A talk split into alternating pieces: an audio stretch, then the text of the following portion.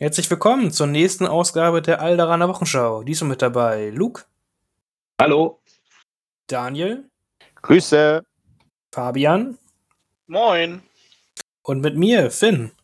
Äh, wir sind beim nächsten äh, Fraktionsfokus angekommen. Wir haben jetzt die letzte der vier Fraktionen, und zwar die Galaktische Republik, die wir uns hier vornehmen werden. Dafür habe ich hier die drei äh, Besten der Besten der Besten von unserem Team mit hervorgetragen, die alle richtig Bock auf Klone haben. Wie, wie, ach, wir mussten uns melden, oder was? Du hast gesagt, ich soll heute kommen und dann war ich auf einmal hier im Raum. ja, äh, muss halt, äh, ich glaube, äh, ganz ehrlich zugeben, äh, die, die meisten von uns sind keine primären Klonspieler. Ne? Ich glaube, Luke, du spielst jetzt auch seit kurzem mehr Klone.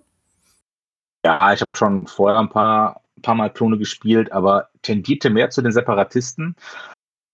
Jetzt Toon Commandern hat das auch ein bisschen mehr Spaß gemacht, halt zu spielen. Da habe ich die halt mal ein bisschen mehr ausgetestet. Ja, äh, Daniel hat jetzt auch seit neuestem wieder die Klone entdeckt, wenn ich es richtig im Kopf habe. Ja, genau. Ich hatte ja damals bei deinem Turnier in Oldenburg die Klone gespielt. Da hatte ich ja damals super schnell alles angemalt, dass ich bei deinem Turnier dann die drei Grundboxen spielen konnte, mir eine Liste zusammengebastelt hatte. Der ja damals leider Yannick der beste Klonspieler geworden, ganz knapp. Das war ja ein Battle in den zwei Tagen. Dann habe ich es abgegeben gehabt und ja, wie der Herr dazu will, der Tabletop-Herr hat gesagt, hol dir die Klone wieder und jetzt habe ich sie ja im Caching-Style bemalt. Äh, da habe ich ja auch Anfang der Woche dann das Bemalvideo mal online gestellt, dass ihr mal sieht, wie einfach das ist, Klone nicht immer nur weiß malen zu müssen. Ja, also, wer hätte damit gerechnet? Der, der Daniel gibt der Welt Bemalanleitungen, ne? Das hätte vor ein paar Monaten auch keiner gedacht. Vor Jahren, vor Jahren hätte das keiner gedacht, ey. Also, ich bin ja selber erstaunt. aber, aber äh, die Leute fanden es cool und äh, das baut natürlich dann auch einen auf. Ja, die, sie sehen ja auch äh, wirklich vernünftig aus. Ne? Ich probiere es ja, mal positiv zu sagen. Auf jeden Fall. ja, äh, ich, ich, war auf jeden Fall überrascht, was, was da Daniel alles äh, für Fähigkeiten hat. Also ich muss ja sagen, ich war ja selber überrascht, ne? wo ich ein bisschen Contrast draufgeklatscht habe, wie die Mayo, wie man so schön sagt. Ne? Und auf einmal gucke ich so, oh, machst du hier noch einen Braun? Und da dachte ich, alter Verwalter, das wird richtig gut. ich habe selber nicht geglaubt, wie einfach das ist. Heute war ja auch ein Kommentar oder in dem Video stand ja drin, äh, manchmal kann das alles so einfach sein, wenn man einfach nur mal ein bisschen was probiert. Sag ich, ja, das stimmt. Einfach mhm. probiert es aus, wenn ihr Sachen bemalen wollt, macht euch eine Testmini und äh, manchmal ist man dann wirklich überrascht, wie einfach so ein Bemalschema sein kann. ja. Mhm. Gut, und Fabian, wie sind bis jetzt so deine Erfahrungen für die Klone? Äh, ich töte gerne Klone, das sind meine Haupterfahrungen. Und das macht auch sehr viel Spaß, immer wenn so ein Arc-Team dann doch mal vom Tisch gestellt wird. Da freue ich mich immer. Da klappt das denn ganz gut oder ist das eher äh, meist eine schwierige Geschichte? Äh, äh, ja, es klappt immer super. Ganz toll. nee, ähm, ja, ich habe es halt selbst noch nicht gespielt. Äh, Spiele an sich ganz gerne dagegen. Gibt eigentlich immer ein paar ganz coole Listen. Und ja, man, man gewöhnt sich dann doch an die, die starken Einheiten oder den guten Save. Man, man lernt damit zu leben. Also, äh, bevor wir halt reingehen, also ich finde, äh, es gibt keine Fraktion, gegen die es frustrierender sein kann zu spielen, als gegen eine Klonarmee, so doof das halt klingt. Äh, weil die Armee hat aufgrund ihrer Fähigkeiten einfach durchgehend einen sehr, sehr guten Save, weil sie sich ja den Energiemarker halt auch teilen können mit anderen Einheiten solange es ja Klontruppler sind. Und wenn man dann so einen defensiven Helden wie den Obi-Wan halt auch hat, der noch Guardian benutzt und dann hat man ganz viele Dodge-Tokens und sie können noch Crits dodgen oder sowas und oh, da fühlt man sich manchmal so, als würde man eine Runde lang nur Tokens erschießen.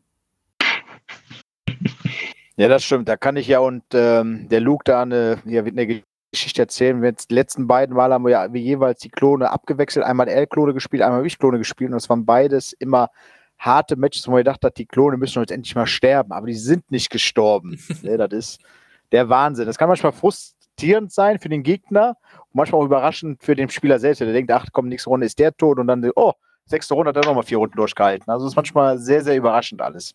Das Problem bei den Klonen ist einfach, ein, eine, ein einzelner Klon, der von einem Trupp noch steht. Und wenn nur noch der eine steht, der ist ja trotzdem noch fast genauso nervig wie ein komplett voller Trupp weil er immer noch die Token scheren kann. Und wenn der eine dann einfach nicht sterben will, ist das super, super nervig. Ja, aber das, also, das ist halt ganz, ganz anders als bei anderen Fraktionen, dass halt ein einzelner Einheitenführer oder halt zwei einzelne Modelle oder auch dieser berühmte nackte Trupp ohne schwere Waffe halt auch noch eine Aufgabe in der AB hat, weil die mit der kompletten Armee zusammenarbeiten können quasi, ne? Das hat, sieht man ja sonst nicht besser aus, Legion. Ja, und das ist ja auch gerade das Gefährliche, wenn man so sieht, als Gegner, man weiß gar nicht, schieße ich jetzt den Einzelnen ab mit dem kompletten Würfelpool und hoffe, dass ich da einen Crit dabei habe, oder teile ich mein Feuer auf und merke, oh, der eine hat jetzt doch überlebt aufgrund äh, Deckung und äh, Token, die ich schon liegen habe. Da muss man echt manchmal überlegen, was mache ich jetzt mit dem einen? Schieße ich den komplett ab, riskiere ich da einen kompletten Trupp für äh, die Feuerkraft auf ihn zu lenken oder teile ich auf und das macht die Klone halt wieder ja so einzigartig einfach. Ja, äh, genau, also genauso, ne? Äh, äh, Klone sind alle teurer, ne? Also so eine äh, gute Core-Einheit kostet auch gerne mal 90 Punkte ausgerüstet.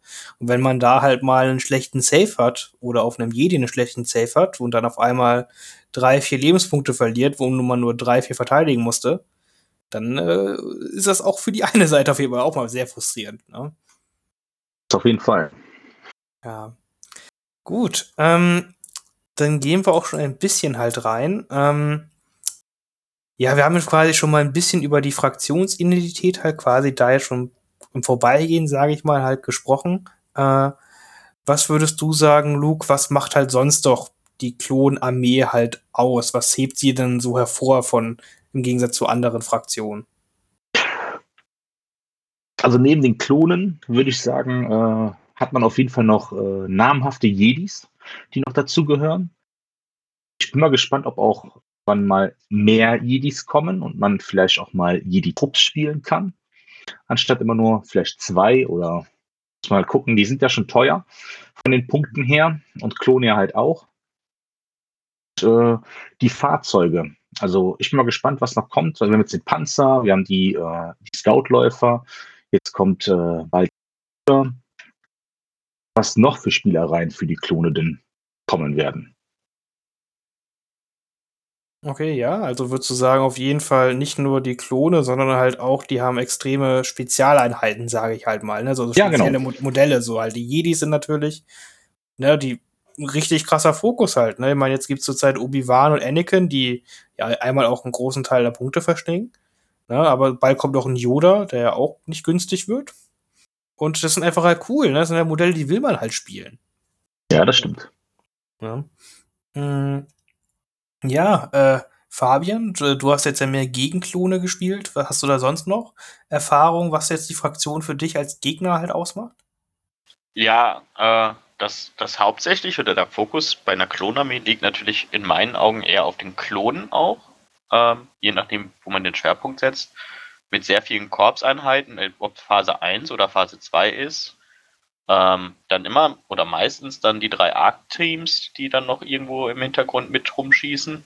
Und ja, das Teamwork, was sie haben, das äh, Token weitergeben, ähm, sich gegenseitig helfen, ähm, ist doch sehr thematisch dann, was ja das Thema der Klonarmee einfach dann auch ist, die grünen Marker weiterzugeben, zum Glück keine Standby-Token mehr. Und dadurch dann doch recht kompakt wirklich als Armee zu stehen. Bei den Klonen ist es halt eher seltener, dass da so einzelne Einheiten irgendwelche Alleingänge machen. Man bleibt halt eigentlich die ganze Zeit zusammen und rückt langsam auf den Gegner vor und versucht ihn einfach kaputt zu schießen.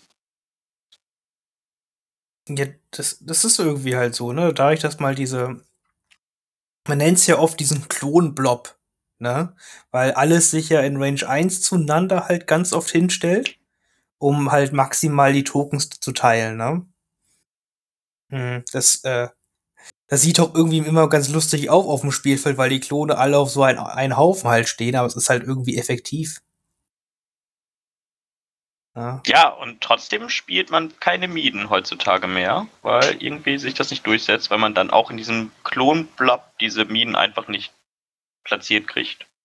Ja, also das Sabinen-Minen, die spielt man, die sind schon noch gut. Sa ja, Sabinen, ja, Sabinen, klar, aber jetzt so ich, Special Forces, kleines Minenteam ist halt irgendwie schwierig. Ja.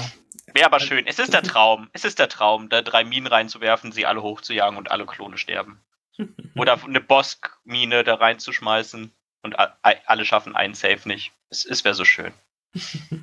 Ah, ach. Ah, da, da könnt ihr schon so viele Anekdoten halt erzählen. Äh, äh, aber das, das machen wir später halt vielleicht, weil gerade Boss ganz, ganz traurig gegen eine Klonarmee halt sein kann. Aber gut, äh, Daniel, möchtest du noch äh, was anmerken dazu? Erstmal zur Fraktion selber, wie sich die spielt? Äh, eigentlich wurde alles gesagt gehabt. Ne? Es ist halt eine Armee, wo ich als Gegner weiß, die werden geschlossen aufgestellt.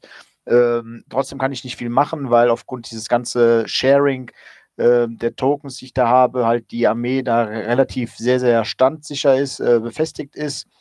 Und es ist halt eine Armee, die halt andere Schwerpunkte hat. Wir haben über die anderen Fraktionen uns schon unterhalten hatten und ich finde bei den äh, Klonen so mal ein ganz anderer Schwerpunkt äh, aufgrund, da sie halt diese grünen Token sich teilen können und aufgrund, dass sie da sehr, sehr gut in der Verteidigung sind, ähm, wo man als Gegner erstmal so ein bisschen umdenken muss. Ne? Ich denke, man hat die Klone am Anfang ein bisschen unterschätzt und äh, die sind jetzt nicht umsonst ganz oben, wenn wir diese Meta jetzt mal ansprechen, äh, mit einer der besten Fraktionen im Moment da oben.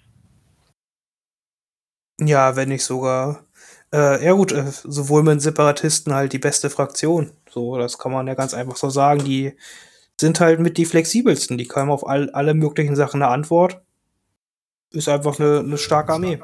Genau, also es, es ist nicht die spannendste Armee, muss man sagen. Wir haben ja letzte Woche über die Separatisten gesprochen, wo das ist eine Armee, die sehr, sehr viel Spaß macht, aufgrund der Mechaniken, die ich da drin habe. Klon ist halt eine Armee, die stumpf ist. Ja, ich weiß, was ich machen muss. Ne? Wir haben ja gesagt, auch wenn ihr einen habt, der, der macht einfach nur einen, Zielmarker, macht der und einen äh, Dodge-Token, äh, macht dann ist die Aktion schon vorbei, der andere schießt dann, der andere macht dann vielleicht das noch. Das ist eine sehr, sehr stumpfe Armee, die im Block arbeitet, aber halt die sehr, sehr effektiv ist. Ja, weil, muss man auch ehrlich sagen, ne, die ist, früher war es Imperium ja quasi die Gunline-Armee, weil die einfach schießen konnte wie kein anderer. Das, äh, ist jetzt halt auf jeden Fall die Klone. Die schießen halt wie keine andere Armee. Das können die einfach. Ja, genau. Ne? Und wenn du hast, ach, da ist noch ein Ziel, ach, da ist noch ein Ziel, ach, hier ist noch ein Ziel. Ja, wenn, wenn manchmal sagt, ach komm, wir haben so viele Zielmarker da liegen. Was soll der Geiz? Ich hau mal alles drauf. Und da ist halt so ein großer Würfelpool mit Fire Support schieße, also mit Feuerunterstützung. Das kann ganz schön äh, Auer äh, sein, dann so in der ersten Runde. Dann aufgrund mit auch der ganzen Kommandokarten, wo wir dann gleich mal drauf eingehen werden, wenn wir dann die, uns die Listen angucken. Aber so ein First Strike der Klone, aua, aua, aua. Ja, es, auf, aus, irg irgendwie kann es ganz schön wehtun, wenn so, wenn ein Fire Support 20 Würfel auf irgendeine Einheit geschmissen werden. Das ist total verrückt. Das, das konnte man vorher nicht ahnen, dass 20 Würfel wehtun. Vor allem ja, mit, mit ist, Zielmarkern. Also das, das war unvorhersehbar. ja. Ja, wie gesagt, ne, und bei keiner Armee hast du dir eigentlich einen Fehler erlauben in der Aufstellungsphase schon, als wenn du gegen Klone spielst. Wenn du da in der Aufstellung, finde ich, aber da kommen wir gleich näher nochmal drauf, bei den Listen, wie gesagt, wenn du da in der Aufstellungsphase vielleicht zu offensiv hingehst, kann das Spiel in der ersten Runde schon richtig schlecht für dich laufen. Das macht auch die Klone äh, sehr aus, finde ich. Ja, das ist, das ist richtig. Was, äh, jetzt ja eben die Zielmarke gesprochen. Möchte, ich, ich merke merk die Anekdote jetzt ganz kurz einfach mal an, weil sie später wahrscheinlich nicht mehr passt. Äh, was ganz, ganz schlimm ist, sie können ja nicht nur Zielmarker stacken, sie können ja auch Dodge-Token stacken. Mm, Und man kann ja auch auf Phase 2 und sonst allen möglichen halt äh, Situationsbewusstsein als Trainings-Upgrade halt draufnehmen. Das heißt, man kann auch Crits dodgen. Und dann ist es halt ganz traurig, wenn so ein Boss, der halt seine Dreier-Pip gespielt hat und dann halt neun Zielmarker hat und damit sehr wahrscheinlich fünf Crits irgendwo hinschmeißt. Aber wenn da halt Klone stehen, wo fünf Dodge-Tokens in der Nähe sind, wo die ganze Armee fünf Dodge-Tokens quasi hat, und die dann sagen, du brauchst auf nicht schießen, auf alles, was du schießen kannst, ich gebe fünf Dodge-Token aus. Das ist irgendwie, das war dann eine ganz traurige Erfahrung für den Boss. Wollte ich gerade sagen, da kann man einpacken, weinen und äh, sagen, ich komme irgendwann mal wieder. hey, ich habe zwei Suppression irgendwo raufgelegt. ja, ganz genau. Oh Hm. nein, Suppression. Damit haben die Klone ja so viel Probleme. Äh, ja, äh, ja. Klo Klone können viel. Gut. ähm, dann gehen wir am besten auch gleich rein, bevor wir jetzt irgendwie noch ähm, anfangen zu über die Klone. Das ist eine coole Fraktion. Ähm, Luke, du hast eine äh, Liste mit Commander Operative Schwerpunkt mit Anakin und Padme vorbereitet. Sehr thematisch natürlich. Genau. Ne? Das Und, äh, genau, was, äh, was hast du denn da dir ausgedacht? Hm, Ich habe mal zu der Liste äh, mal gedacht. Damals äh, waren die Klone ja ziemlich stark, weil sie den, äh, den Standby-Token erscheren konnten. Das ist ja bei denen dann auch weggefallen, weil es einfach zu stark war. Aber Anakin und Padme können das halt noch weiterhin machen. Darauf basiert die Liste ein bisschen. Man hat zwar nur acht Aktivierungen, aber trotzdem ist die, äh, darf man die halt nicht unterschätzen. Ich habe mit denen schon ein paar Spiele gemacht und habe auch schon Spiele gewonnen, wo ich weit unterlegen war in den Aktivierungen, weil das einfach sehr immer noch stark ist mit dieser Liste zum Beispiel. Ich habe bei mir als Anführer drin Anakin mitgenommen, Force, äh, der hat dabei Force Push. Ich habe Force Guidance genommen, äh, Defensiv und Offensive Stance und halt Overwatch. Ich spiele halt ein bisschen defensiv. Ich versuche, wenn ich ihn aktiviere, zwei Dodge-Tokens zu nehmen, plus dann noch einen Standby-Token, den ich dann halt weitergeben kann an meine Phase 2-Klone oder Arc Troop, äh, Phase 2-Klone, die halt mit Overwatch ausgestattet sind. Anakin selber hat auch nochmal Overwatch. Dann haben wir Padme, habe ich nackig gelassen. Das Einzige, was ich der gegeben habe, ist wirklich Improvised Orders, damit ich wenigstens ein bisschen Kontrolle habe mit dem, was ich ziehe. Ja, wenn ich mal was ziehe, was mir nicht gerade passt, habe ich halt die Möglichkeit, jede Runde das nochmal zu korrigieren. Ähm, noch in der Liste habe ich jetzt den Klon-Commander mit reingenommen, mit strikten Befehlen, damit ich ein äh, bisschen noch, noch zusätzlich die Suppression noch ein bisschen unterdrücken kann bei meinen Phase 2 Klon. Und in der Kombination mit einem Phase 2 Trupp mit Fives ist es halt cool. Ich habe dann direkt von Anfang an, egal was für einen Befehl ich spiele, habe ich halt schon mal Fives aktiviert und dann nochmal einen zusätzlichen Klontrupp. Den, den ich gerade haben will. Ich könnte auch den Arc Troop Trooper mitnehmen, dann habe ich meinen, äh, meinen Token für die Spezialisten schon direkt raus und kann damit ein bisschen Kontrolle noch haben, was ich für Tokens noch in der Tasche habe. Ähm, Fives ist auch noch mit Overwatch ausgestattet. Das halt auch auf Reichweite 3, wenn halt einer reinläuft, nochmal schießen darf. Das gleiche ist äh, bei den drei Phase 2 Klonen, die mit Z6 ausgestattet sind und Overwatch. Die haben halt auch den, die Bereitschaft auf Reichweite 3. Und zum Schluss habe ich halt nur ein Arc Trooper mit Echo drin. Und so habe ich auch eine, wenn die alle zusammenstehen hat, habe ich halt in jedem Trupp halt auch äh, die Search Tokens, weil jeder einfach einen Search Token generiert, bis auf jetzt der Klon Commander und Anakin und Padme, beziehungsweise erste Runde. Ja gut, Anakin kann ja über seine Dreier-Pip noch Search-Token generieren. Und Genau. der Klon-Commander kann ja auch Search-Tokens noch in den Ring schmeißen. Genau. Und das Schöne ist, ähm, wenn man halt die ersten Runden ein bisschen defensiv bleibt, Padme bleibt halt irgendwo in Deckung, am besten außerhalb der Sichtweite von äh, feindlichen Einheiten, die halt eine hohe Reichweite haben, kann halt wirklich Quick Sinking halt einen Dodge-Token und einen Zielmarker direkt generieren. Äh, dann hat sie noch den Standby-Token. Das heißt, ich spende Armee immer, wenn ich möchte, zwei Standby-Token, außer der Gegner ist wirklich so nah dran, dass Anakin halt äh, kämpfen will. Aber Anakin ist ja auch so ein Charakter, der sich ja während des Spiels aufbauen möchte. Das heißt, er ist nicht schon von Anfang an direkt ultimativ stark, sondern er will erstmal ein bisschen hinten bleiben, halt die Stärke zu generieren. Erste Runde dann halt die Dreier-Pip, dann kann man halt schon gucken, zweite Runde vielleicht die Zweier und wenn der Gegner dann dran, nah dran ist, kann man die Einser spielen. Oder man entscheidet schon in Runde zwei auch nach vorne zu gehen mit ihm. Aber am besten finde ich, ihn erstmal defensiv zu spielen. Ich kann die Runde nochmal Force Guidance nehmen und nochmal Search Tokens auf meine Klone setzen. Ich habe nochmal zwei Dodge Tokens, die ich auf die Klone setzen kann. Äh, den Standby Token. Meistens ist ja wirklich so, dass wenn der Gegner nicht gerade Reichweite 4 Waffen hat, muss er in Reichweite 3 kommen und da stehen dann meine Phase 2 Klone und man könnte halt einmal einen freien Schuss machen. Okay. Wie schlägt sich jetzt so dein Spielplan von langsam Spielen in dein Missionsdeck aus? Wie hast du dir das dann gedacht? Ja, ich habe jetzt äh, die Mission so reingepackt, ich habe mal Key Positions reingenommen. Das heißt, ich äh, habe ja ein Missionsziel bei mir, was ich erstmal halten kann, äh, was auch, wenn Echo halt die ganze Zeit überlebt, kann er das ja machen und dann kann ich langsam mit dem Rest auch noch zur Mitte äh, gehen. Der Gegner will auch in die Mitte kommen. Ich will in die Mitte. Ich habe dann mit Overwatch, kann ich das ein bisschen kontrollieren, was er macht, wenn er halt reinkommt, und, um sich das mittlere Missionsziel zu holen, wenn es jetzt auf Feld ist und nicht gerade viel Deckung ist auf dem Schlachtfeld, dann äh, habe ich ihn halt schon in Reichweite.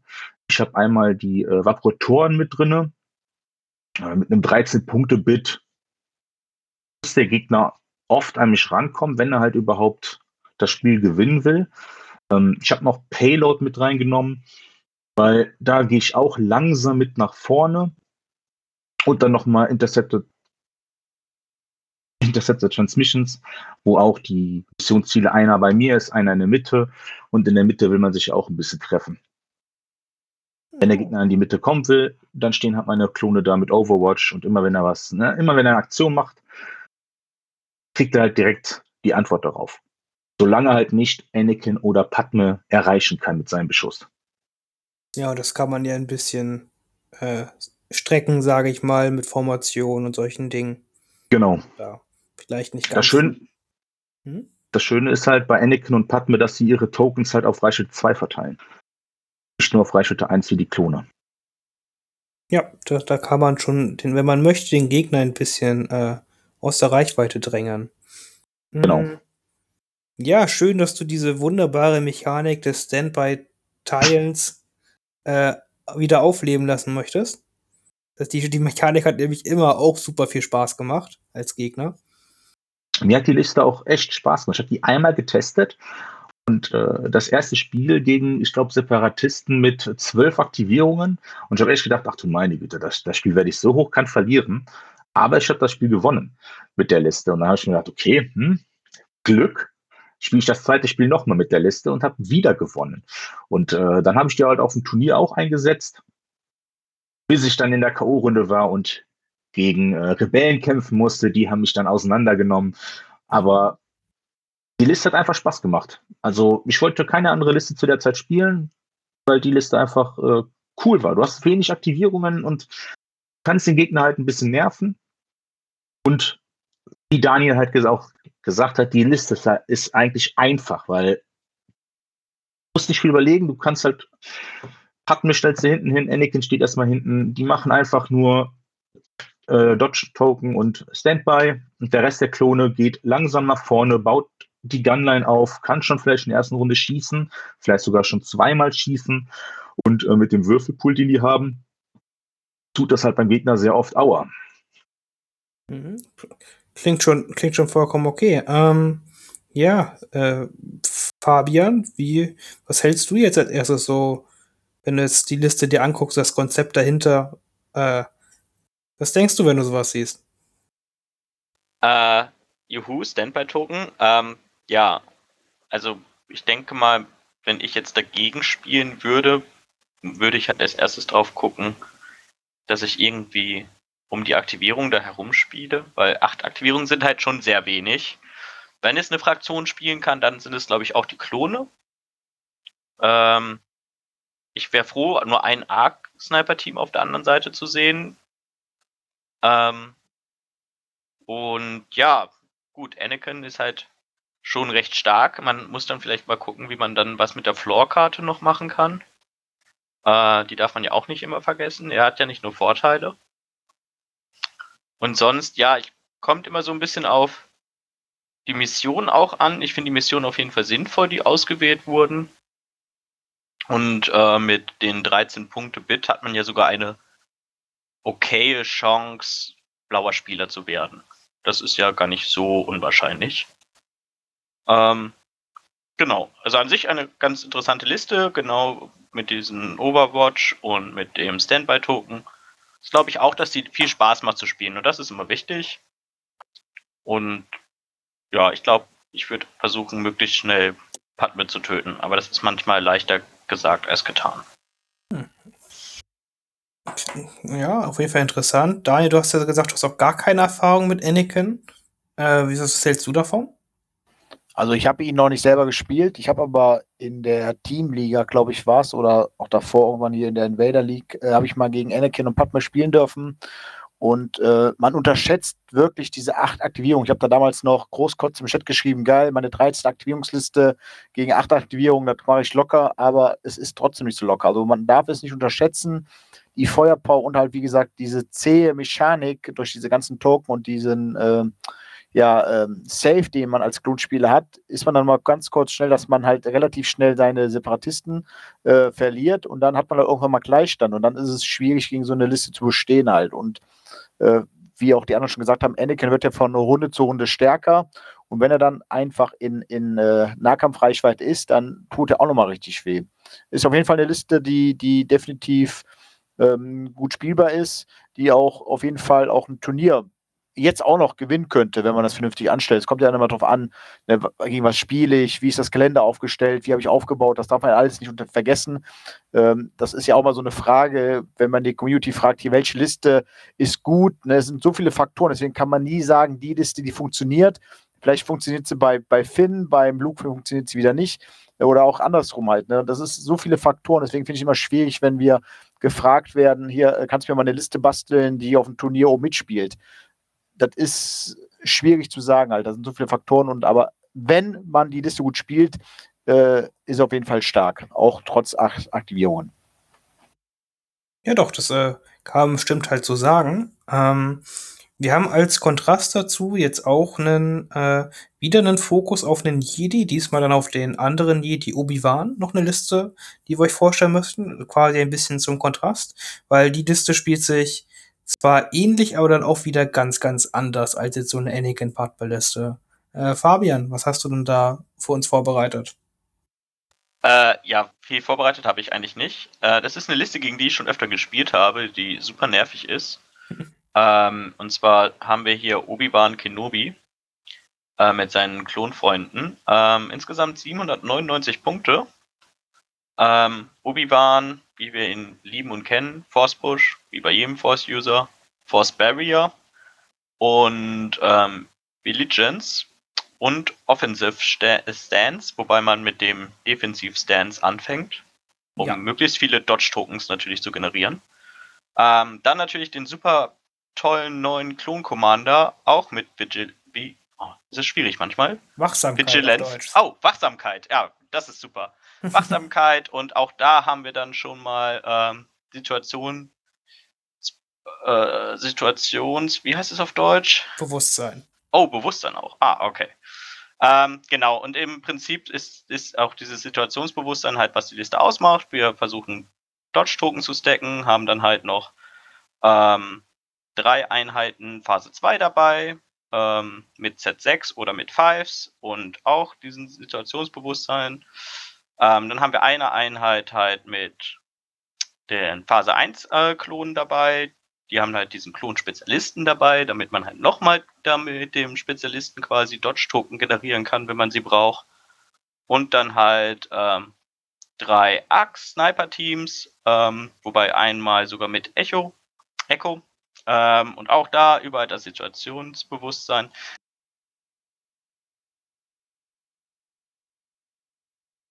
Äh, also ich generiere damit Obi-Wan und den Klon Commander und dem nackten Phase 1 Trupp halt Dodge Token und bunker mich ein, habe dann immer drei, vier, fünf Dodge Token rumliegen in der Armee.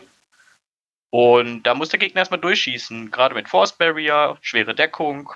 Das sind halt alles so Sachen, da muss man halt erstmal durchschießen. Und wenn man dann durchschießt, dann muss man noch an den guten Save vorbei das ist so eine Liste, die ist manchmal ein bisschen frustrierend dagegen zu spielen.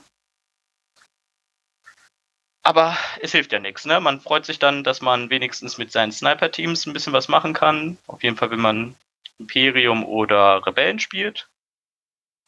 Ähm, oder wenn man halt als Druidenspieler ähm, den äh, AAT mit hat, damit man halt diese Dodge-Token ignorieren kann. Aber wenn man die nicht ignorieren kann und die erstmal diesen, diesen großen Haufen an Dodge-Token vor sich herschieben, dann wird es halt auch manchmal ganz schön schwierig, da ihr überhaupt irgendwie durchzukommen.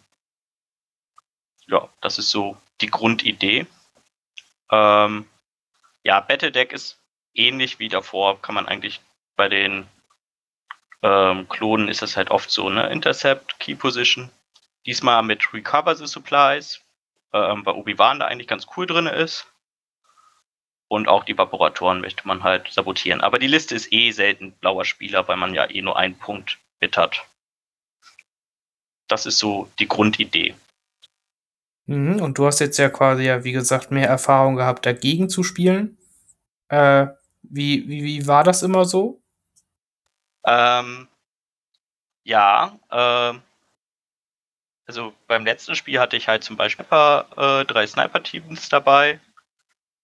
Ähm, dadurch konnte ich dann wenigstens punktuell Schaden machen. Auch Boba hatte ich dann zum Glück noch dabei. Ähm, und um Druck aufzubauen, ähm, weil es ging dann nämlich in der Mission bei Recover the Supplies. Ähm, was die Armee dann nämlich nicht so gut verträgt, ist, wenn sie laufen muss oder es schnell gehen muss, wie bei Recover the Supplies, wenn es dann um dieses mittlere Objective geht, was ja dann meistens spielentscheidend ist. Und wenn sie dann keine Zeit haben, die Dodge-Token zu nehmen, sondern laufen müssen, vielleicht sogar zielen müssen, weil sie dann die Liste mag es halt nicht, aggressiv zu sein. Das ist halt auch nicht das Konzept ja der, der ganzen Sache. Ähm, die wollen halt sich irgendwo hinten reinstellen und abwarten. Und wenn man die dann durch die Mission zwingt, selbst aktiv zu werden, das mag die Liste dann meistens nicht so ganz so gerne. Ja, ich denke, das äh, passt eigentlich halt auch ganz cool. Das ist, passt ja witzigerweise auch sehr zu diesem Charakter von Obi-Wan halt so. Dass halt Obi-Wan ist natürlich ein sehr defensiver Charakter vom Hintergrund natürlich halt auch und von seinem Lichtschwertstil, sag ich mal. Äh, und das wirkt sich dann quasi halt auch auf die ganze Armee halt dann auch doch mal sehr, sehr deutlich dann aus. Hm. Luke, das ist jetzt quasi die, eine andere Jedi-Liste. Was hältst du von so einem Konzept? Ich finde das Konzept auf jeden Fall interessant. Spielt habe ich so noch nicht, aber wird auf jeden Fall mal getestet. Weil die Idee dahinter ist schon geil, wenn man halt wirklich, wie du vorhin schon gesagt hast, fünf Dodge-Tokens da liegen hast. Und, äh, ja, der Gegner eigentlich mal einen Beschuss drauf geben kann und der völlig umsonst ist, weil du einfach alles wegdodgen kannst. Und das Schöne ist ja noch, wenn du dann Dodge-Tokens noch übrig hast, kannst du ja zu. Jetzt müssen wir mal gucken. Wir haben, ja, wir könnten, wir könnten, wenn die Dodge Tokens perfekt liegen, vier Dodge Tokens liegen lassen für die nächste Runde. Ja, liegen ja meist, also meistens will man lieber auf Kenobi einen liegen lassen. Also meistens nimmt man drei mit in die nächste Runde. Ähm, weil bei Kenobi der Dodge Token super wichtig ist, weil der ja auch dann noch Guardian nutzen kann. Was ja dann auch wieder dieser ganzen Armee hilft. Dann ist man ja, immer froh, wenn der einen Dodge Token hat. Ja. Es gibt ja auch die ultra alberne Dodge-Runde mit, mit Obi-Wan Zweier-Pip, wo er dann acht Dodge-Tokens noch zusätzlich kriegt. Und dann denkt man sich einfach so, wenn er acht Dodge-Token hat, mit dem er Guardian benutzen kann, oh, ist das alles lächerlich. das ist halt dann die Runde, wo man auch überlegen kann, ob ich überhaupt schieße. Also dann schießt ja. man halt wieder nur für die Suppression. Ja, oder Genau, man schießt dann nur für die Suppression oder mit den paar Waffen, die halt High Velocity halt haben. Und dann denkt man sich so, nee, weißt du was, ich, ich, ich habe diese Runde keine Lust. ich gehe ein Bier trinken, wir sehen uns danach wieder. ah, das, ist, das ist total, also, ja, es klingt vielleicht auch nicht so, es ist ein super cooles Konzept, ist, muss auch mal den Gegner da verstehen, das ist aber für den Gegner nicht immer die, die super schönste Spielerfahrung, sag ich mal. Äh, Daniel, durfst du dagegen schon spielen oder damit? Gegen Obi-Wan? Ähm, ich habe mit Obi-Wan damals schon gespielt. Gegen Obi-Wan habe ich, glaube ich, noch nicht gespielt. Müsste ich jetzt wirklich. Doch, habe ich gegen Obi-Wan gespielt. Stimmt, damals in, äh, bei dem Turnier vom Kilian. Äh, hier in, wo waren wir da? Nicht in Kaiserslautern, sondern da unten in die Ecke, ich weiß es gar nicht mehr, wo ich damals, äh, habe ich das Halbfinale, also wo es im Finaleinzug ging, habe ich gegen Obi-Wan und Rex gespielt. Und da war halt die imperiale Geinliste noch ziemlich gut und habe da praktisch die Klone wirklich aufgeraucht, weil ich auch wirklich gut gewürfelt hatte. Ähm, was man aber nicht vergessen darf äh, bei der Liste natürlich, wir haben jetzt über die Zweierkarte äh, von Obi-Wan geredet, auch die Einserkarte, wo Obi-Wan flink erhält äh, und dann auch noch ein Zielmarker, ein Ausweichmarker oder also kann er sich halt überlegen, was er nehmen will für jede feindliche Einheit in Reichweite 1 bis 2, ne, was ihn nochmal stark macht, oder halt die Dreierkarte wo er jedes, für jede Einheit in seiner Nähe ähm, einen Energiemarker bekommt, obwohl diese Karte äh, bei mir noch nie Glück gebracht hatte. Also ich habe damals schon wirklich acht Search-Token da gehabt, Energiemarker, und habe damals in den Runden überhaupt keinen nutzen können, weil ich überhaupt keine Search-Symbole gewürfelt habe. Also das ist ja dann auch das Verrückte, was ich selbst bei meinen Klonen jetzt immer festgestellt habe, umso mehr Search-Token ich da liegen habe, umso weniger Search-Symbole habe ich auf meinen Würfel. Also das ist Wahnsinn ist das. Ja, aber die Liste ist wirklich defensiv ziemlich stark und hat aber trotzdem noch einen sehr, sehr offensiven Power, wenn ich halt dann mit hinkomme. Also ich habe diesen Beschützer, wie du schon gesagt hast, Obi-Wan, äh, sehr, sehr gut umgesetzt, auch mit seinen Kommandokarten. Finde ich eigentlich von den Charakteren, von den Kommandokarten eigentlich mit einer der stärksten und am besten umgesetzten Charaktere für Star Wars Legion. So wie er ist. Hm. Das ist ja schon ein ziemlich großes Lob, muss man ja auch sagen, an den guten Obi-Wan und die Designer dahinter. Äh, ja. Er wird halt nicht so oft gespielt. Ne? Es gibt halt andere Listen, die jetzt da effektiver sind, aber so, wenn man ihn spielt, finde ich halt einfach seine Mechanik, seine Kommandokarten passt einfach zu diesen äh, Charakter in Clone Wars oder auch in, in den ganzen Star Wars-Filmen, die man da hat.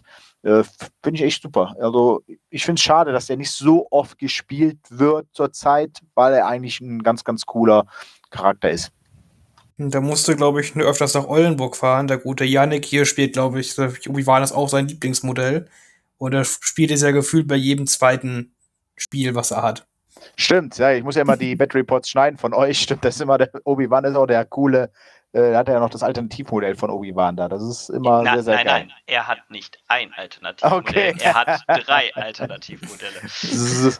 Ja, Ja, stimmt, er hat mittlerweile vier Obi-Wan-Modelle, das ist total wild. Das ist aber ist doch cool dann, ne? Dann passt das auch.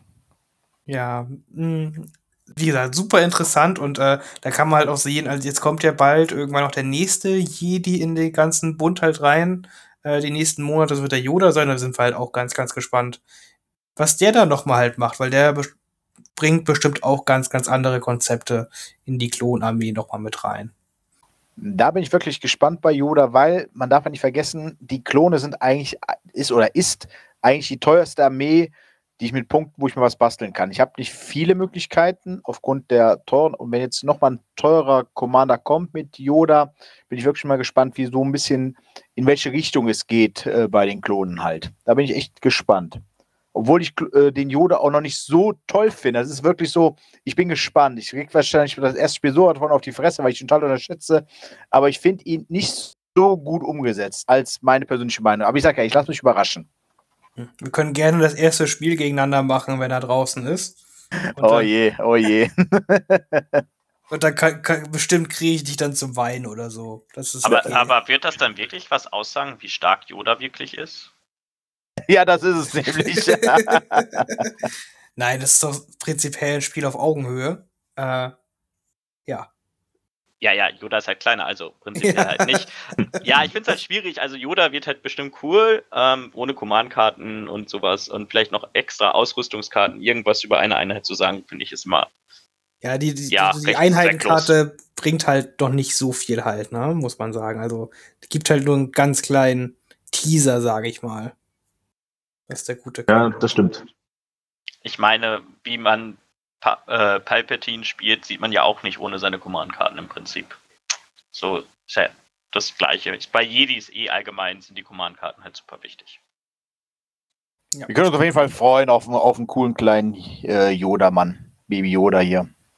Ja, der hüpft die ganze Zeit überall hin und dann tötet er alle und dann sind alle traurig. Oder glücklich, je nachdem. Ähm, genau, als nächstes habe ich eine ganz kurze Liste vorbereitet. Wir haben ja sonst immer auch diesen Special Forces Fokus. Das habe ich jetzt mal hier ein bisschen aufs Extreme gebaut, sage ich mal. Das ist nämlich, das kommt nämlich daher. Wir haben ja gerade diese äh, Teamliga, wo wir halt ein deutsches Team halt mit dabei haben und da ist das eine unserer Listen. Die Liste ist halt sehr speziell auf bestimmte, bestimmtes Gelände durch den Simulator gebaut, weil das unsere Liste ist für die vertikale Map, so heißt das. Da ist halt so die, die Map, ähm, wo ganz viele Gebäude sind mit der Höhe 2. Und deswegen darauf ist die Liste halt quasi ein bisschen gebaut. Mhm. Gehen wir es einmal halt durch. Wir haben halt äh, Klon Captain Rex, der natürlich ganz klassisch mit aggressive Taktiken, sein Jetpack hat er auch mit dabei und den Aufklärungsbericht. Wie gesagt, Jetpack äh, mit einer Map, wo sehr, sehr viele Höhe 2 Gebäude sind, natürlich sehr, sehr sinnvoll. Ne? Kann man halt bis zur Höhe 2 halt ignorieren, sich überall raufstellen, kriegt besser Sichtlinien. Das ist quasi die dahinter. Dann natürlich noch der Klon Commander mit dabei. Ähnlich wie der T-Series Droid ist der Klon Commander eines der effektivsten Modelle, die halt rausgekommen sind. Also man nimmt ihn in fast jede Klonliste halt einfach mit, weil äh, dieses Direct-Keyword einfach so, so, so stark ist. Zusätzliche Befehle verteilen bei Klonen, gerade in Kombination mit Fives, ist einfach super, super, super gut. Dazu natürlich noch ein R2D2. Siegespunkte generieren ist ganz, ist natürlich immer gut. Dann haben wir äh, zwei Arc-Truppen mit den ganz normalen DC-15, Situationsbewusstsein und den Jetpack. Wie gesagt, Jetpack, weil äh, von der Map halt her. Dann noch einmal Arc-Truppen mit Echo, Situationsbewusstsein auch mit Jetpack. Dann haben wir dreimal Phase 1, zweimal nackig, einmal mit Fives und Klonspezialisten und dann war es auch schon die ganze Liste. Nur neun Aktivierungen, aber drei große volle Arc-Trupps und äh, man muss halt einfach sagen, das ist ganz schön, ganz schön böse. die Map ist halt so, dass wenn man halt auf die, diese Gebäude halt raufspringt, man relativ gut Sichtlinien über die ganze Map halt haben kann. Und äh, das heißt, die Arc-Truppen können halt durch die Zweier-Pip von Rex relativ gut auf Reichweite 4 mit ihren großen Würfelpool halt schießen. Generieren ja den Zielmarker durch taktisch. Fives kann damit auch noch schießen. Das heißt, man hat vier Einheiten, die äh, einen guten Erschlag machen können mit äh, der Rex Zweier-Pip, die echt viel Schaden machen kann. Und dann auf einmal die neuen Aktivierungen dann doch relativ viel. So, weil man da ganz schnell Aktivierungen beim Gegner halt rausnehmen kann. So ist das halt ungefähr gedacht und das macht halt echt viel Schade. Und die Arc-Truppen, die sind defensiv ja auch immer noch ziemlich, ziemlich gut. Die haben halt auch genug Search-Tokens halt mit dabei, auch wenn keine einzigen Phase 2 mit dabei sind, haben wir halt immer noch äh, die aggressiven Taktiken, die jede Runde vier Stück rausbringen. Wir haben über den Klon-Commander zwei Search-Token, die wir verteilen können. Und wir haben über Echo auch noch mal einen Search-Token. Plus Command-Karten wie halt äh, We Are Not Programmed oder Angriff der Klone, die auch noch mal Search-Token generieren. Also an Search-Token mangelt es also auch nicht unbedingt, solange Rex halt auch mit dabei ist. Ja, also das ist eine Liste, die lebt halt nicht davon, dass sie irgendeine Mission halt krass gewinnt, lebt davon gerade halt mit passendem Gelände, dass die alles einfach total hart erschießt und defensiv auch noch ein bisschen was ab kann. Äh, bitte, ähm, Daniel, fang du ruhig an. Du hast die Liste ja auch schon einmal in Aktion gesehen. Ja, genau. Wir hatten sie ja jetzt vor kurzem in der Teamliga gehabt, äh, wo wir auch gestreamt haben, wir zwei. Ähm, da war ja aufgrund, dass ja, glaube ich, die Phase 2 wurden ja gebannt, äh, weil das so mhm. eine ganz andere Struktur da ist mit dem Team. Die fand ich sehr, sehr interessant. Deswegen habe ich mich auch gewundert, warum man jetzt Phase 1 äh, spielt.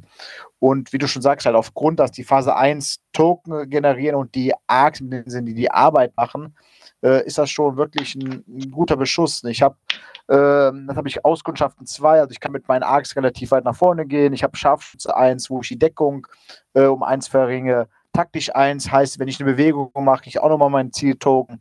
Ähm, das ist wirklich viel, wo ich wirklich viel, viel generieren kann äh, durch diese aggressiven Taktiken, was du auch gesagt hast. Ich habe mein Search, also meine Defensive, wie äh, hätte ich Phase, äh, ist auf jeden Fall eine Liste, die nicht leicht ist zu spielen, weil man da auch Fe Fehler machen kann.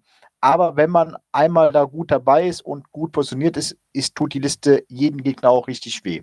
Aber ich finde von den Listen, die wir so vorstellen und was wir auch so bis jetzt gesehen haben, von dann finde ich die Liste mit am schwierigsten, weil ich natürlich die Arcs mein Haupt Kern dieser Einheit ist, wenn ich dann durch, ja, weil ich doof gewürfelt habe, das war ja auch in dem Stream leider das Fehler dann, dass dann auch leider äh, Arcs gestorben sind, dann wird es schwierig, weil halt die Phase 1 nicht so den Output haben aufgrund, weil sie halt natürlich nackig sind und eigentlich für einen anderen Job da sind einfach. Ja, das, das ist schon mal gut zusammengefasst. Äh, die Liste verzeiht auch keine eigenen Fehler. Ja, wenn man da halt sich doof hinstellt oder mal doof würfelt, dann tut das der Liste sehr, sehr, sehr doll weh. Mhm. Ja, das darf man auf gar keinen Fall vergessen. Und wie gesagt, die kosten natürlich auch gut Punkte. Ne? So ein Arctop kostet 121 Punkte oder mit Echo 130. Das sind schon einige, einige Punkte. Äh, Luke, was, was denkst du? Aber kann sowas funktionieren? Ich würde auch sagen, dass es auf jeden Fall funktionieren kann. Wie du schon sagtest, die Arcs haben halt einen richtig guten Feuer.